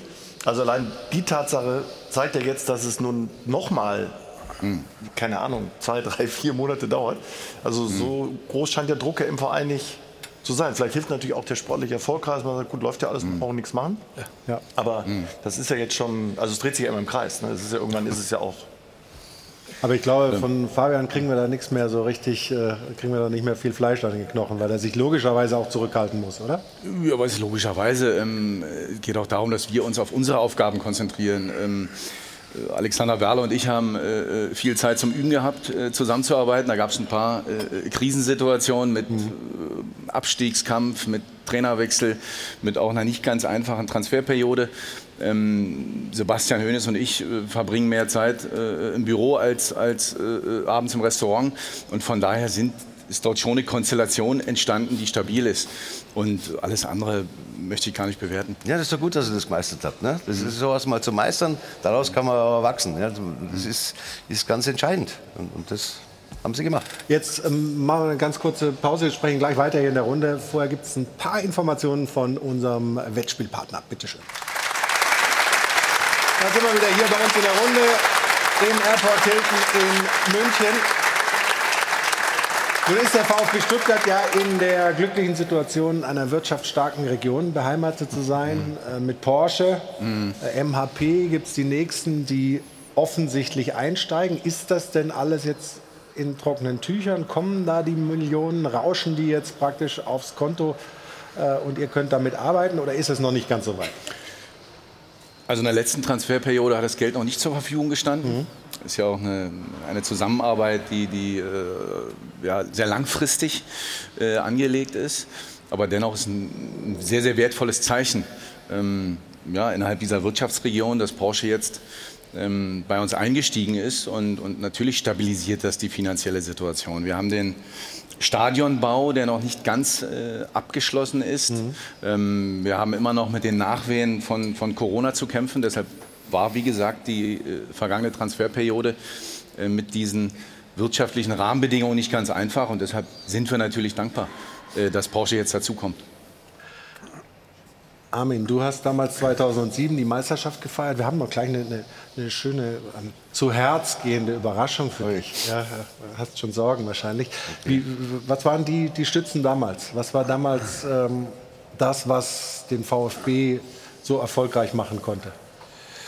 Ja, wir waren äh, im Prinzip, kann man ein völliges Understatement machen, weil wir die Mannschaft äh, total umgeschmissen haben in der neuen Saison total verjüngt haben. Und es hat überhaupt gar keiner mit uns gerechnet, sondern wir haben eher gesagt, also mit der, mit der Truppe, da, da spielen sie eher unten mit. Also von daher konnten wir rein. Nur äh, hat die einfach auch gepasst. Wir haben echt gute junge Spieler, haben auch Glück gehabt, natürlich in der Personalpolitik. Wie immer ist die Personalpolitik entscheidend, was du machst, egal wo. Und haben wir sehr viel Glück gehabt mit, mit Hilbert oder mit Kedira oder mit, mit Gomez, mit lauter jungen Spielern. Und die haben sich schnell gefunden. Und, mhm. diese Mannschaft äh, hat da unheimlich viel Spaß gemacht, schon in der Vorbereitung, obwohl wir die ersten Spiele verloren haben. Du hast aber gesehen, dass sich da was entwickelt und dass da wirklich Talent da ist, was auch besser werden kann. Äh, und so, so, so lief es dann. Und dann war es wirklich auch eine Einheit, muss man sagen, die, die immer gewachsen ist. Mit dem Erfolg wächst du natürlich schneller zusammen und so weiter und so fort.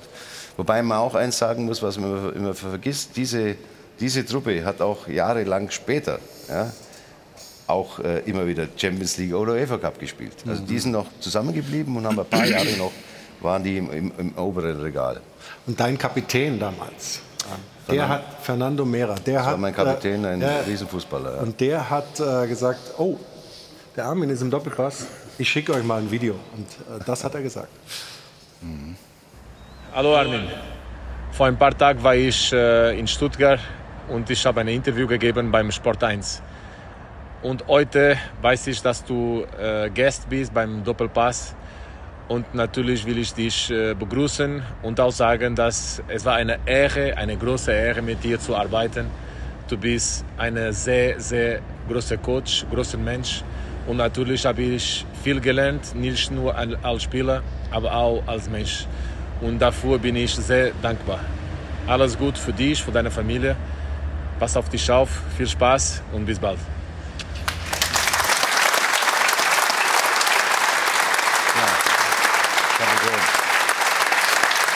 Viel mehr geht nicht. Ne? Und das, das Schöne ist, er sagt es nicht nur einfach so, sondern er meint es auch so. Ne? Das ist ein grundehrlicher Typ. Er hat es abgelesen, oder? das ist gemein. Nein, nein, stimmt nicht. Nein, nein, das äh, freut mich natürlich, ist klar.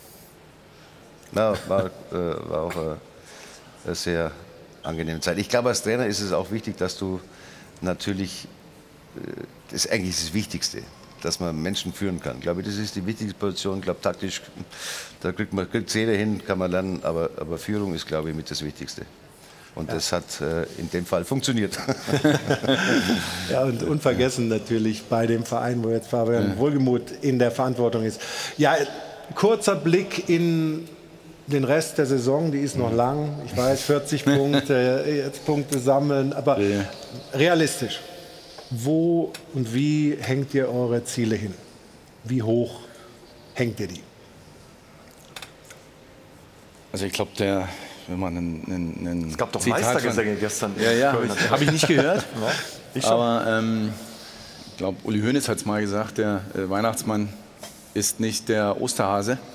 Und Was hast du gesagt? Ja, oh. Was? Also, ähm, Soll ich es rüberschieben, das Schweinchen? Ja, auf jeden Fall. Also, ich- man also hat parallel mit mir jetzt kommt der nächste. es nicht wir- gehört. Aber Jetzt haben wir haben kein Geld dabei, doch hier ist es.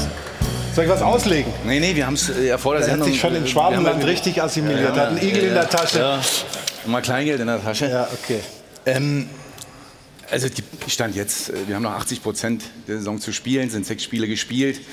Und äh, ja, ich sehe jetzt keinen Anlass, unsere, unsere Ziele äh, zu korrigieren. Und das wäre auch ja, unlogisch und, und, und inkonsequent.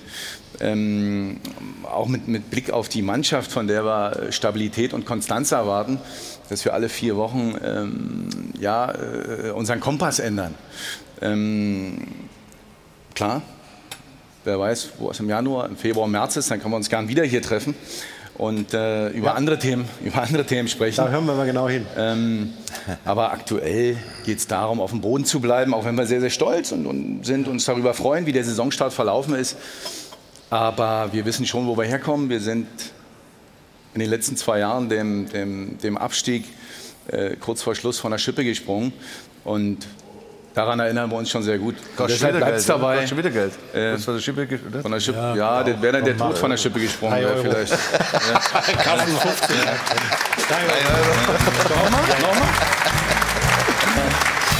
Aber Stefan, vielleicht kannst du, um dieses Thema VfB abzuschließen, was würdest du realistisch, nach dem, was du gesehen hast, wie die Mannschaft spielt, was für eine Atmosphäre, was für, für eine Energie du wahrnimmst, was würdest du als, als äh, wirklich realistisches Saisonziel oder Fazit oder äh, Platzierung, wo der VfB deiner Meinung nach rauskommt? Acht bis zehn. Ja? Also international ist zu viel, aber einen guten Mittelfeldplatz. Das wäre dein Wunsch. Ähm, aber wenn man Da das, nichts gegen. ich glaube, mit dieser Euphorie Hm. und auch die Art und Weise, wie sie Fußball spielen, die, die diese Euphorie jetzt auch mitnehmen, ne, Hm. die die Zuschauer ja auch geben, den Jungs, die mitnehmen, dann ist das äh, sehr gut möglich, zwischen 8 und 10. Ich sehe halt andere Vereine, Mhm. muss ich jetzt nicht alle aufzählen, ob es jetzt Augsburg ist oder, oder Darmstadt oder, oder Bochum, die sehe ich halt unten drin bis zum Schluss, da sehe ich Stuttgart nicht, nein.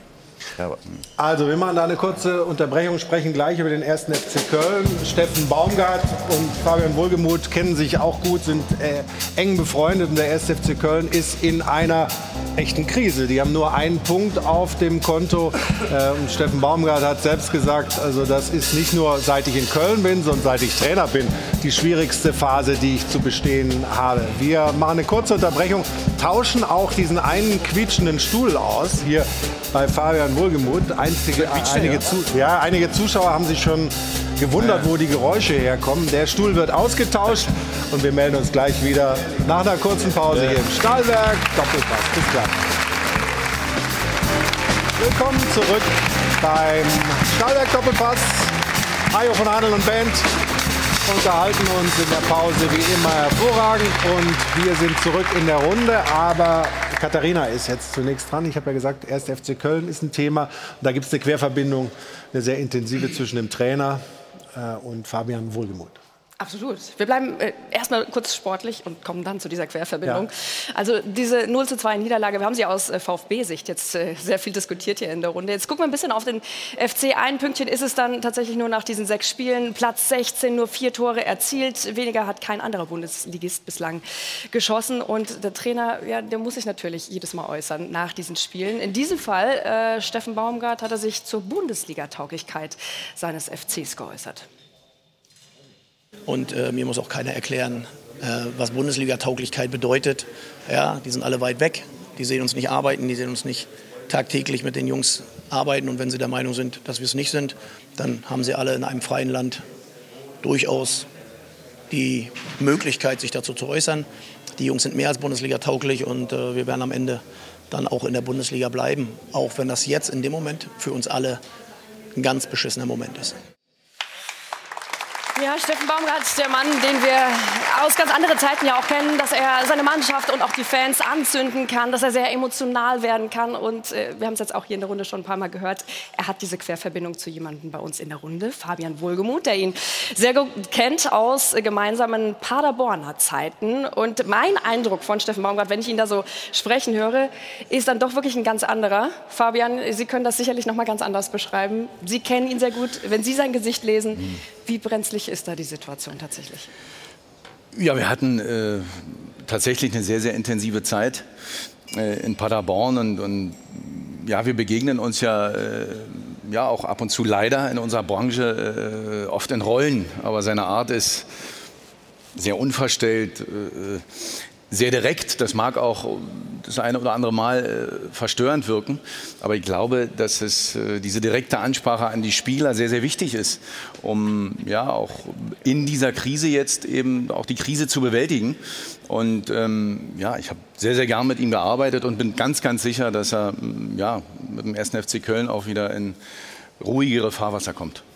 Die äh Antwort von ihm auf die Bundesliga-Tauglichkeit äh, hat er selber für sich sehr klar beantwortet. Trotzdem ist ja die Frage, sehen das hier alle gleich oder ist äh, diese Mannschaft, dieser Kader, der FC hat einen wahnsinnigen Kostendruck. Die können eigentlich wenig investieren, bis nichts investieren. Ist die Mannschaft vielleicht einfach dann auch nicht gut genug, um sicher die Klasse zu halten? Also was sie sicher nicht haben, ist ein Trainerproblem, weil ich glaube, dass er genau dahin passt. Ja. Das haben sie sicher nicht. Und äh, ich bin allerdings auch überzeugt, dass er das schafft, da rauszukommen. Aber natürlich schon entscheidend mit, dass sie da zwei, ihre zwei wichtigsten Spieler verloren haben diese Saison. Mit, mit Hector, der natürlich immens wichtig war, nicht nur auf dem Platz, sondern auch außerhalb. Und mit Skiri, der, der natürlich, äh, sage ich mal, jedes, jedes Mal 20 Kilometer gelaufen ist und dann noch nebenbei ab und zu mal ein Tor gemacht hat. Die konnten sie äh, natürlich nicht ersetzen. Von daher ist der Kader sicher schwächer, als er letztes Jahr war. Aber ich glaube schon, dass sie da unten rauskommen. Wir wohnen ja beide in Köln. Du wohnst sogar unweit des Stadions. Kannst das, äh, wenn du nicht meistens selber arbeiten würdest, könntest du. Ich höre das Tovabo sozusagen. Ja? Ja, ja. ja, genau. Äh, wie nimmst du, wie nimmst du äh, die Stimmung wahr rund um den FC und auch was die Person Baumgart angeht? Ich glaube, der ist unantastbar oder ja. nicht mehr oder nee, doch? Also ich glaube doch, was der geleistet hat mit der Mannschaft. Also erstmal auch mit den bescheidenen finanziellen Mitteln. Am Mittwoch war ja Mitgliederversammlung. Da wurde dann auch wie es beim FC üblich ist, Alex Werle an den Pranger gestellt. Er hätte das so hinterlassen, dass es jetzt alles nicht funktioniert, was ja wirklich aberwitzig ist. Ja, und sie haben auch. Gewinn ausgewiesen. Äh, also, äh, das, das ist schon, also sie verschieben gerade so ein bisschen die Schuld in, eine- in eine andere Richtung. Ich glaube, das das schwarze Peter-Spiel, das kennen wir so. Das gibt es ja nicht nur in Köln. Nein, nein, nein. Aber das ist jetzt Fakt, weil es ja. gerade am Mittwoch passiert ist. Und ich glaube, dass Steffen Baumgart ein super Trainer ist. Da bin ich ähm, hundertprozentig der Meinung von Armin Fee. Ich glaube, er hat nur ein Problem. Wir haben da letztens auch drüber gesprochen. Ähm, er hat so viel erreicht und so viele Leute mitgenommen, diesen ganzen Verein irgendwie zu, das, zu dem gemacht, was im Moment ist. Und alle haben so die, die, den Glauben, der, der Steffen Baumgart, der macht das schon. Also egal, wir haben kein Geld, wir können nicht so richtig nach, aber der, der Steffen macht das schon. Und das passt auch nicht, aber der Steffen, der macht das schon. Außenwirkung, ja, der, aber der Steffen, der macht das schon. So, der hat ein super Team und der hält auch ganz viel aus. Und ich finde auch, dass er so in den, der Situation, wie er jetzt ist, mit seiner Ehrlichkeit die Leute trotzdem irgendwie mitnimmt und sagt, wir sind nicht gut, wir haben nur einen Punkt, das ist Abstiegskampf. So redet auch gar nicht drum rum. Ich glaube, nur irgendwann hält er das auch gar nicht mehr alles aus, was von ihm erwartet wird. Und ich glaube, dass das irgendwann ähm, zum Problem wird für den gesamten Verein. Der Verein ist und bleibt ja ein Sanierungsfall. Also Christian Keller sagt, äh, noch zwei, äh, wahrscheinlich sogar drei Jahre müssen wir äh, hier Ausgaben null so ungefähr. Ne? Ja, das ist das ja. Der FC-Fan, ihr, die ihr da wohnt, wisst es ja noch besser. Ich habe da auch mal gewohnt. Das ist sehr emotional. Dann hören die 12 Millionen Überschuss erwirtschaftet, aber kein Stürmer, der Tore schießen kann. Ähm, äh, da geht die kölsche Seele dann direkt mal durch und das nicht nur an der Theke. Und äh, ich glaube auch, dass der Steffen Baumgart mit seiner ganzen Ehrlichkeit und manchmal Bräsigkeit, wie man in Ostwestfalen auch sagt, äh, vielleicht irgendwann auch den Punkt erreicht, wo er dann, und da bin ich ziemlich von überzeugt und weiß ich auch, mit der Transferpolitik dann vielleicht auch nach außen mal einmal geht und sagt, da haben wir was verpennt und dann vielleicht mal ähm, ein anderes äh, Feuer legt, ähm, weil das kann ich mir nicht vorstellen, dass er damit so richtig zufrieden ist, was da in der letzten Periode passiert ist. Eben weil diese beiden Personen zum Beispiel nicht ersetzt wurden. Aber er hat ja schon angekündigt, dass im Winter sich umgeschaut werden soll. Nur da haben die Kölner ja auch das Problem, dass gar nicht klar ist, ob sie das dürfen mit dieser Entscheidung des Und was kommt im Winter meistens dabei raus? Nicht Genau. so viel. Aber auch da merkst du, dass da ein Versäumnis wohl stattgefunden hat, wenn sie jetzt schon klar kommunizieren, wir werden uns im Winter umschauen. Und äh, natürlich könnte man jetzt auch sagen, es gab genug Zeit, um Skiri und Hector in irgendeiner Form zu ersetzen. Also da hätte man sich schon irgendwann im letzten Jahr auch Gedanken machen können. Also wobei man natürlich um Skiri auch gekämpft hat, nur der ist jetzt nach Frankfurt gegangen und da fragt sich der FC-Fan natürlich, hey, ja, also es ist kein Spitzenverein in dem Sinne wie Dortmund oder Bayern. Naja, die haben die Europa League gewonnen. Ne? Also naja, das aber ist trotzdem ist es quasi bezahlt. äh, mehr auf Augenhöhe, als wenn er jetzt zu äh, Paris Saint-Germain oder Dortmund gegangen Abplan. wäre. Aber Fakt Ja. ist, ich glaube, in Baumgart brodelt es und äh, ich bin Mit gespannt. Ich weiß, das kannst du besser beurteilen, ob es da irgendwann zu einer anderen Eruption mal nach außen kommt oder ob das erstmal intern. Vielleicht schon Also ich habe es ja gerade beschrieben, unsere Zusammenarbeit war immer zielführend und ich kann mich an äh, viele, viele, viele, viele, Scouting-Sitzungen äh, mit ihm erinnern, ähm, die wir ähm, ja auch ab und zu aufgrund des Hungers nach einer Dreiviertelstunde abgebrochen haben, wo dann äh, Steffen sagte, du Fabian, hol mir, was du denkst, ich mache die eh besser. Und dieses, äh, diese Überzeugung, die, die, die Überzeugung, die, die Mannschaft zu formen, die Spieler besser zu machen, das hat auf alle abgestrahlt. Und deshalb äh, ist auch heute der äh, SC Paderborn ein Stück weit äh, das, was er ist. Und dennoch ist es so, Aber er kriegt völlig zu einen Recht, er irgendwann ist einen eben fertigen die... Bundesligaspieler. Er kriegt fast nie einen fertigen Bundesligaspieler. Ja, ja. Er muss die immer, das ist Ja, ja, klar. Er muss die Ja, immer, gut, jetzt Luca Waldschmidt und so, also- das stimmt, aber er muss die meisten, die er kriegt, muss er dahin Ja. bringen, dass sie Bundesligaspieler werden. Und das schafft er auch in den meisten Fällen, aber ähm, er hat jetzt auch keinen Zauberstab. Aber es kostet halt auch viel Energie, muss man wissen. ne? Also wenn ich, das, wenn ich ihn so sehe, äh, das ist sehr, sehr anstrengend dann, ne? wenn, du, wenn du das machen musst. Und das musst du dann durchhalten. Also Und, das, das und was immer so Michael zu sagt, bleiben, also er hat da bisher nie was gefordert, hat, hat, hat nie äh, irgendwie gesagt, Also reicht nach mir nicht. Und nach, nach ne? außen, sage Ja, ich. ja. Das macht er großartig und äh, bin Im gespannt. Gegenteil, ne? Ja, ja, ja. immer- Immer gesagt, so wie damals in Paderborn, gebt, ich mache die eh besser. Bin gespannt, wie das weiterläuft beim 1. FC Köln. Wir wollen uns einem anderen Verein zuwenden, bei dem man, wenn man auf die Tabelle schaut, sagen würde, alles ist gut, aber irgendwie ist doch nicht alles gut. Es gibt so zwei Sichtweisen auf den BVB, wenn wir jetzt in dem Beitrag auch sehen.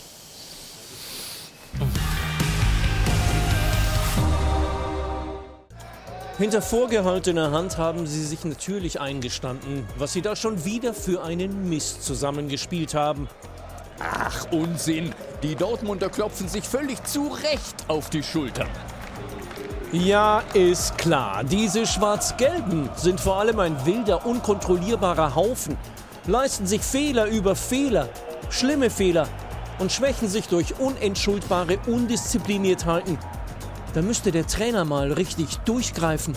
Moment mal. Auch in Unterzahl blieb der BVB stabil und hat doch letztlich souverän gewonnen bei den Hoffenheimern. Ein dreckiger Arbeitssieg war's, ohne jegliche Leichtigkeit. Schöner Fußball sieht ganz anders aus. Wir sprechen doch von einem Ergebnissport und die Ergebnisse stimmen. Borussia Dortmund ist ungeschlagen und die Tabelle lügt nicht. Vielleicht lügt die Tabelle ja doch. Denn dieser BVB ist alles andere als konstant. Ein ständig wirres Auf und Ab. Und der neue Kapitän kommt nur von der Bank. Dafür blüht der zurückgetretene Kapitän regelrecht auf. Und die Schwarz-Gelben stehen für Tore. Immer schießen sie Tore. Das ist einzigartig in der Bundesliga. Und darum kann es auch nur ein Fazit geben. Die Dortmunder sind ein erfolgreiches Spitzenteam. Reine Augenwischerei. Viel realistischer ist diese Sichtweise. Die Dortmunder sind erfolgreich, aber kein Spitzenteam.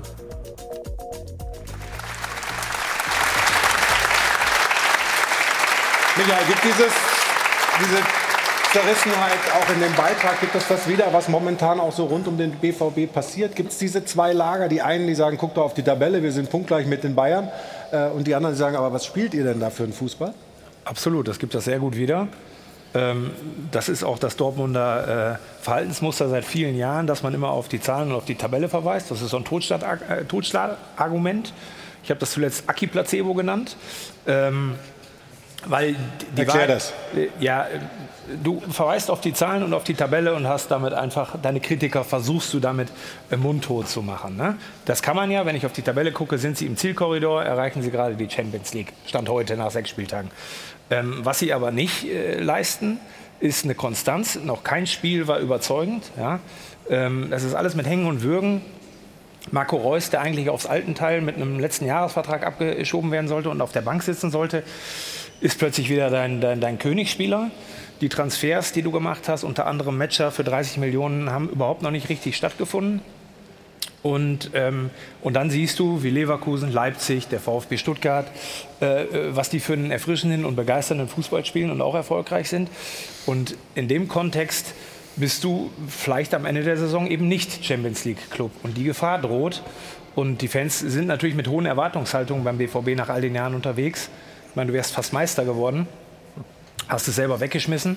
Und das ist, glaube ich, auch eines der großen Probleme, dass dieser 27. Mai und dieses Drama, das sich da äh, zugetragen hat, einfach immer noch in vielen Spielerköpfen sind. Das ist Terzic wichtigste Aufgabe, das zu resetten.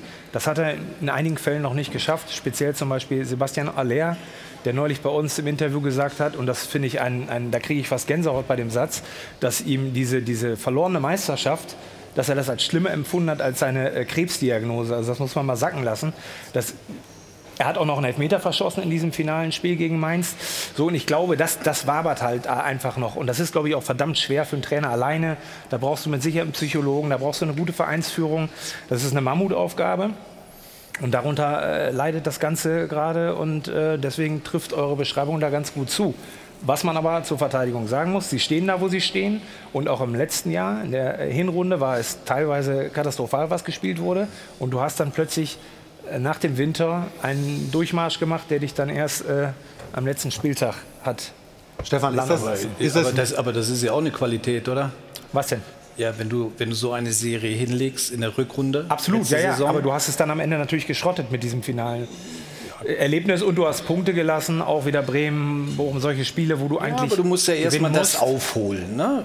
um dich in diese Position zu bringen. aber du musst es dann auch ins Ziel Ja, natürlich. Das ist aber ein besonderer Druck. Du standst noch nie Klar. auf den grünen Rasen. Das okay, damit muss man erstmal umgehen können. das stimmt. Das ist auch ein Totschlagargument. Danke, Florian. Ja, Totschlagargument. Ja, aber Jetzt wird's persönlich. Das musst du, nein, das wird überhaupt nein, nicht ist persönlich. Doch, ist doch richtig. Hast du, du hast ja recht. Ja, klar. Ja, natürlich habe ich recht. Na, immer. immer. immer. Und das wenn, soll er, ich gebe ihm doch nicht noch jede Vorlage. Ja, aber es ist ja. doch, wenn, wenn da steht, bewusst. der BVB ist erfolgreich, aber kein Spitzenteam. Wenn du erfolgreich bist, bist du ein Spitzenteam. Und da gehört Dortmund zu. Wir können uns über das eine oder andere Spiel unterhalten, was nicht gut war. Aber Sie bringen Ja, sie hatten aber am Freitag jetzt Sie- auch nicht souverän das 3-1 gewonnen. Darum Hätten- geht's doch nicht. Du fährst nach Hoffenheim, ja, die haben zwölf Punkte übrigens gehabt, wo du denkst, wow, das ist eine gefährliche Mannschaft und du musst dahin und sie gewinnen das Spiel. 3-1 übrigens, ich weiß nicht, 20 Minuten glaube ich irgendwie in Unterzahl und gewinnen das Spiel. Das Spiel davor zu Hause gegen Wolfsburg, auch nicht einfach, aber du gewinnst das Spiel 1-0. Darum geht es doch. Darum Ist ja richtig. es Aber, aber, aber wäre es nicht irgendwann mal wichtig, auch, dass du mal ein Spiel hinlegst, wo du siehst, die Spielanlage funktioniert? Ja, das ist kommt. das kommt. Das aber es kann natürlich auch sein, dass du jetzt so weiterspielst und irgendwann die Ergebnisse nicht mehr da sind. Dann Ja, aber solange die. Ergebnisse doch da sind und du nach wie vor in dieser Spitzengruppe bist, dann, dann ist Also wenn doch du nicht oben- so viel Verkehr. Aber da also ich dich, Stefan, vor, ich glaube, das ist zwei, drei Wochen erst her, Ja. da habt ihr ja auch diese Thematik BVB besprochen. Ja. Und äh, da habt ihr hier da über den Nachfolger, den potenziellen Nagelsmann gesprochen. Ja, ja. Nee, nee, stopp, Ich nicht. eben- Ich nicht. Du warst Ich- auch dabei. Ich war dabei. Ich habe kann. aber gesagt, Edin Terzic ist der richtige Trainer. Bitte bestätige das. Ja, ja, aber du hast Und ich habe auch damals schon den BVB verteidigt und habe gesagt, Oh. Es ist keine einfache Phase, Genau. aber sie gewinnen zum Glück ihre Spiele. Ja, das also ist sie doch erstmal entscheidend. Na, Also das wenn ist sie ja oben Ich greife stehen und spielen an. schlecht, das ist ja schon mal eine bessere Voraussetzung. Nee, das hört sich immer so an, als ob Nein. bei BVB alles scheiße ist. Überhaupt nicht. Deswegen ist diese, dieser Einspieler war ja genau richtig. Ne? Und trotzdem- Und ich sage ja auch, du bist da oben in der Tabelle. Ja. Das ist dein Zielkorridor, von daher ist alles okay. Genau. Aber, und das wissen wir, die, der Anspruch der Fans, auch mit Sicherheit von Edin Terzic und vor allen Dingen von der Vereinsführung, ist natürlich aber es erst recht nach der letzten ich Saison. Lass mich eben einen Satz sagen. Ist äh, natürlich ein anderer. Ne? So, und in diesem Gefälle, da diskutieren wir gerade. Keiner sagt, dass der Was BV ist, was ist denn der Anspruch? der Anspruch ist, äh, die Meisterschaft endlich zu- wieder zu gewinnen. Wieder, Nach- zu, wieder zu gewinnen nach Ja, nach- vielen, vielen nach Jahren. elf Jahren Pause. Aber wieder bis zum Ende zumindest dabei zu sein. Jetzt Ja. hast du aber zwei Vereine, die da Ich- das sag ja, die Leistungsdichte. Also mit RB und mit Leverkusen, Bayern München sowieso. Also du kämpfst Das dann ist- im Endeffekt gegen drei. Aber sie sind doch oben, oben mir- dran. mir- Deswegen ist BVB Aber es wird ja ein eben- Es tut, mir, es tut mir in der Seele weh, so eine Die engagierte. Diskussion hier Ja. abzuwirken. Aber die Zeit. Ja, ich muss auch gleich zum Flieger. Nein, nein, darum geht es nicht. Es geht gar nicht darum. Es, wir haben heute noch ein tolles Programm Ich wollte nur mal äh, den bei Namen Bellingham 1. reinwerfen. Ja, Bellingham, jetzt kommst du mit Bellingham. Der Erzähl wird mal. eine große Lücke gerissen. Ja. Musst du Ja, hat Stefan, Holland auch und sie haben es auch aufgefangen, die Holland-Lücke, und haben am letzten Spieltag die Möglichkeit gehabt, Ja. deutscher Meister zu werden. Ja. Und Bellingham, ja, die fangen sie auch auf, diese Lücke. Nur das brauchen ein bisschen. Also wir, hätten sie jetzt sechs Punkte oder fünf, dann könnten wir darüber diskutieren und sagen, wow, jetzt müssen wir tiefer gehen in die Analyse. Aber Stand jetzt, solche Siege wie gegen, wie gegen Hoffenheim tun einfach gut. Werbung. Ja, die, die, äh, wir haben sogar noch vorher was. Wir weisen nämlich darauf hin, was wir heute Nachmittag bei uns im Programm haben. Nämlich etwas, das heißt Paddle oder Padel oder Paddle. Aber eigentlich heißt es Padel. Neue Trendsportart, die es bei uns im Programm gibt. Willkommen zurück im Airport Hilton. Zum letzten Mal für den heutigen Tag beim Stahlwerk Doppelpass. Und Katharina ist mittlerweile bei uns in der Runde. Katharina, du hast einiges mitgebracht. Ja, einiges. Ich, ich soll mich beeilen, habe ich gesagt bekommen, denn wir sind, äh, wir sind richtig schön am Ende schon der Sendung. Aber noch nicht ganz. Also, wir haben noch etwas für Sie. Die Szene des Spieltags. So, jetzt also die Spenden, die zusammengekommen sind. Und da dürfen Sie das Ganze gerne natürlich auch äh, begleiten mit Klatschen. Jochen und Hendrik haben gespendet, 20 Euro. Dann kommt von äh, TuS Stockholm aus Witten kommen 40 Euro zusammen, 50 von Patti und Tünn. Und die TSV Monheim und Goro Tiefbau GmbH hat 20 Euro gespendet, 20 nochmal von Budissa Bautzen, bekannt für gute Jugendarbeit, der Sportverein SG DJK Röder, 50 Euro. Melanie aus München und Bianca aus Köln, 20 und Daniel Liesmark nochmal 10. Das Ganze macht dann unterm Strich 230 Euro. Die Frauenfußball-Bundesliga, Flo, die wollen wir auch nicht vergessen. Morgen 19 Uhr geht's da los. Die Bayern gegen den ersten FC Köln. Mensch, jetzt haben wir aber viel gehabt, ne?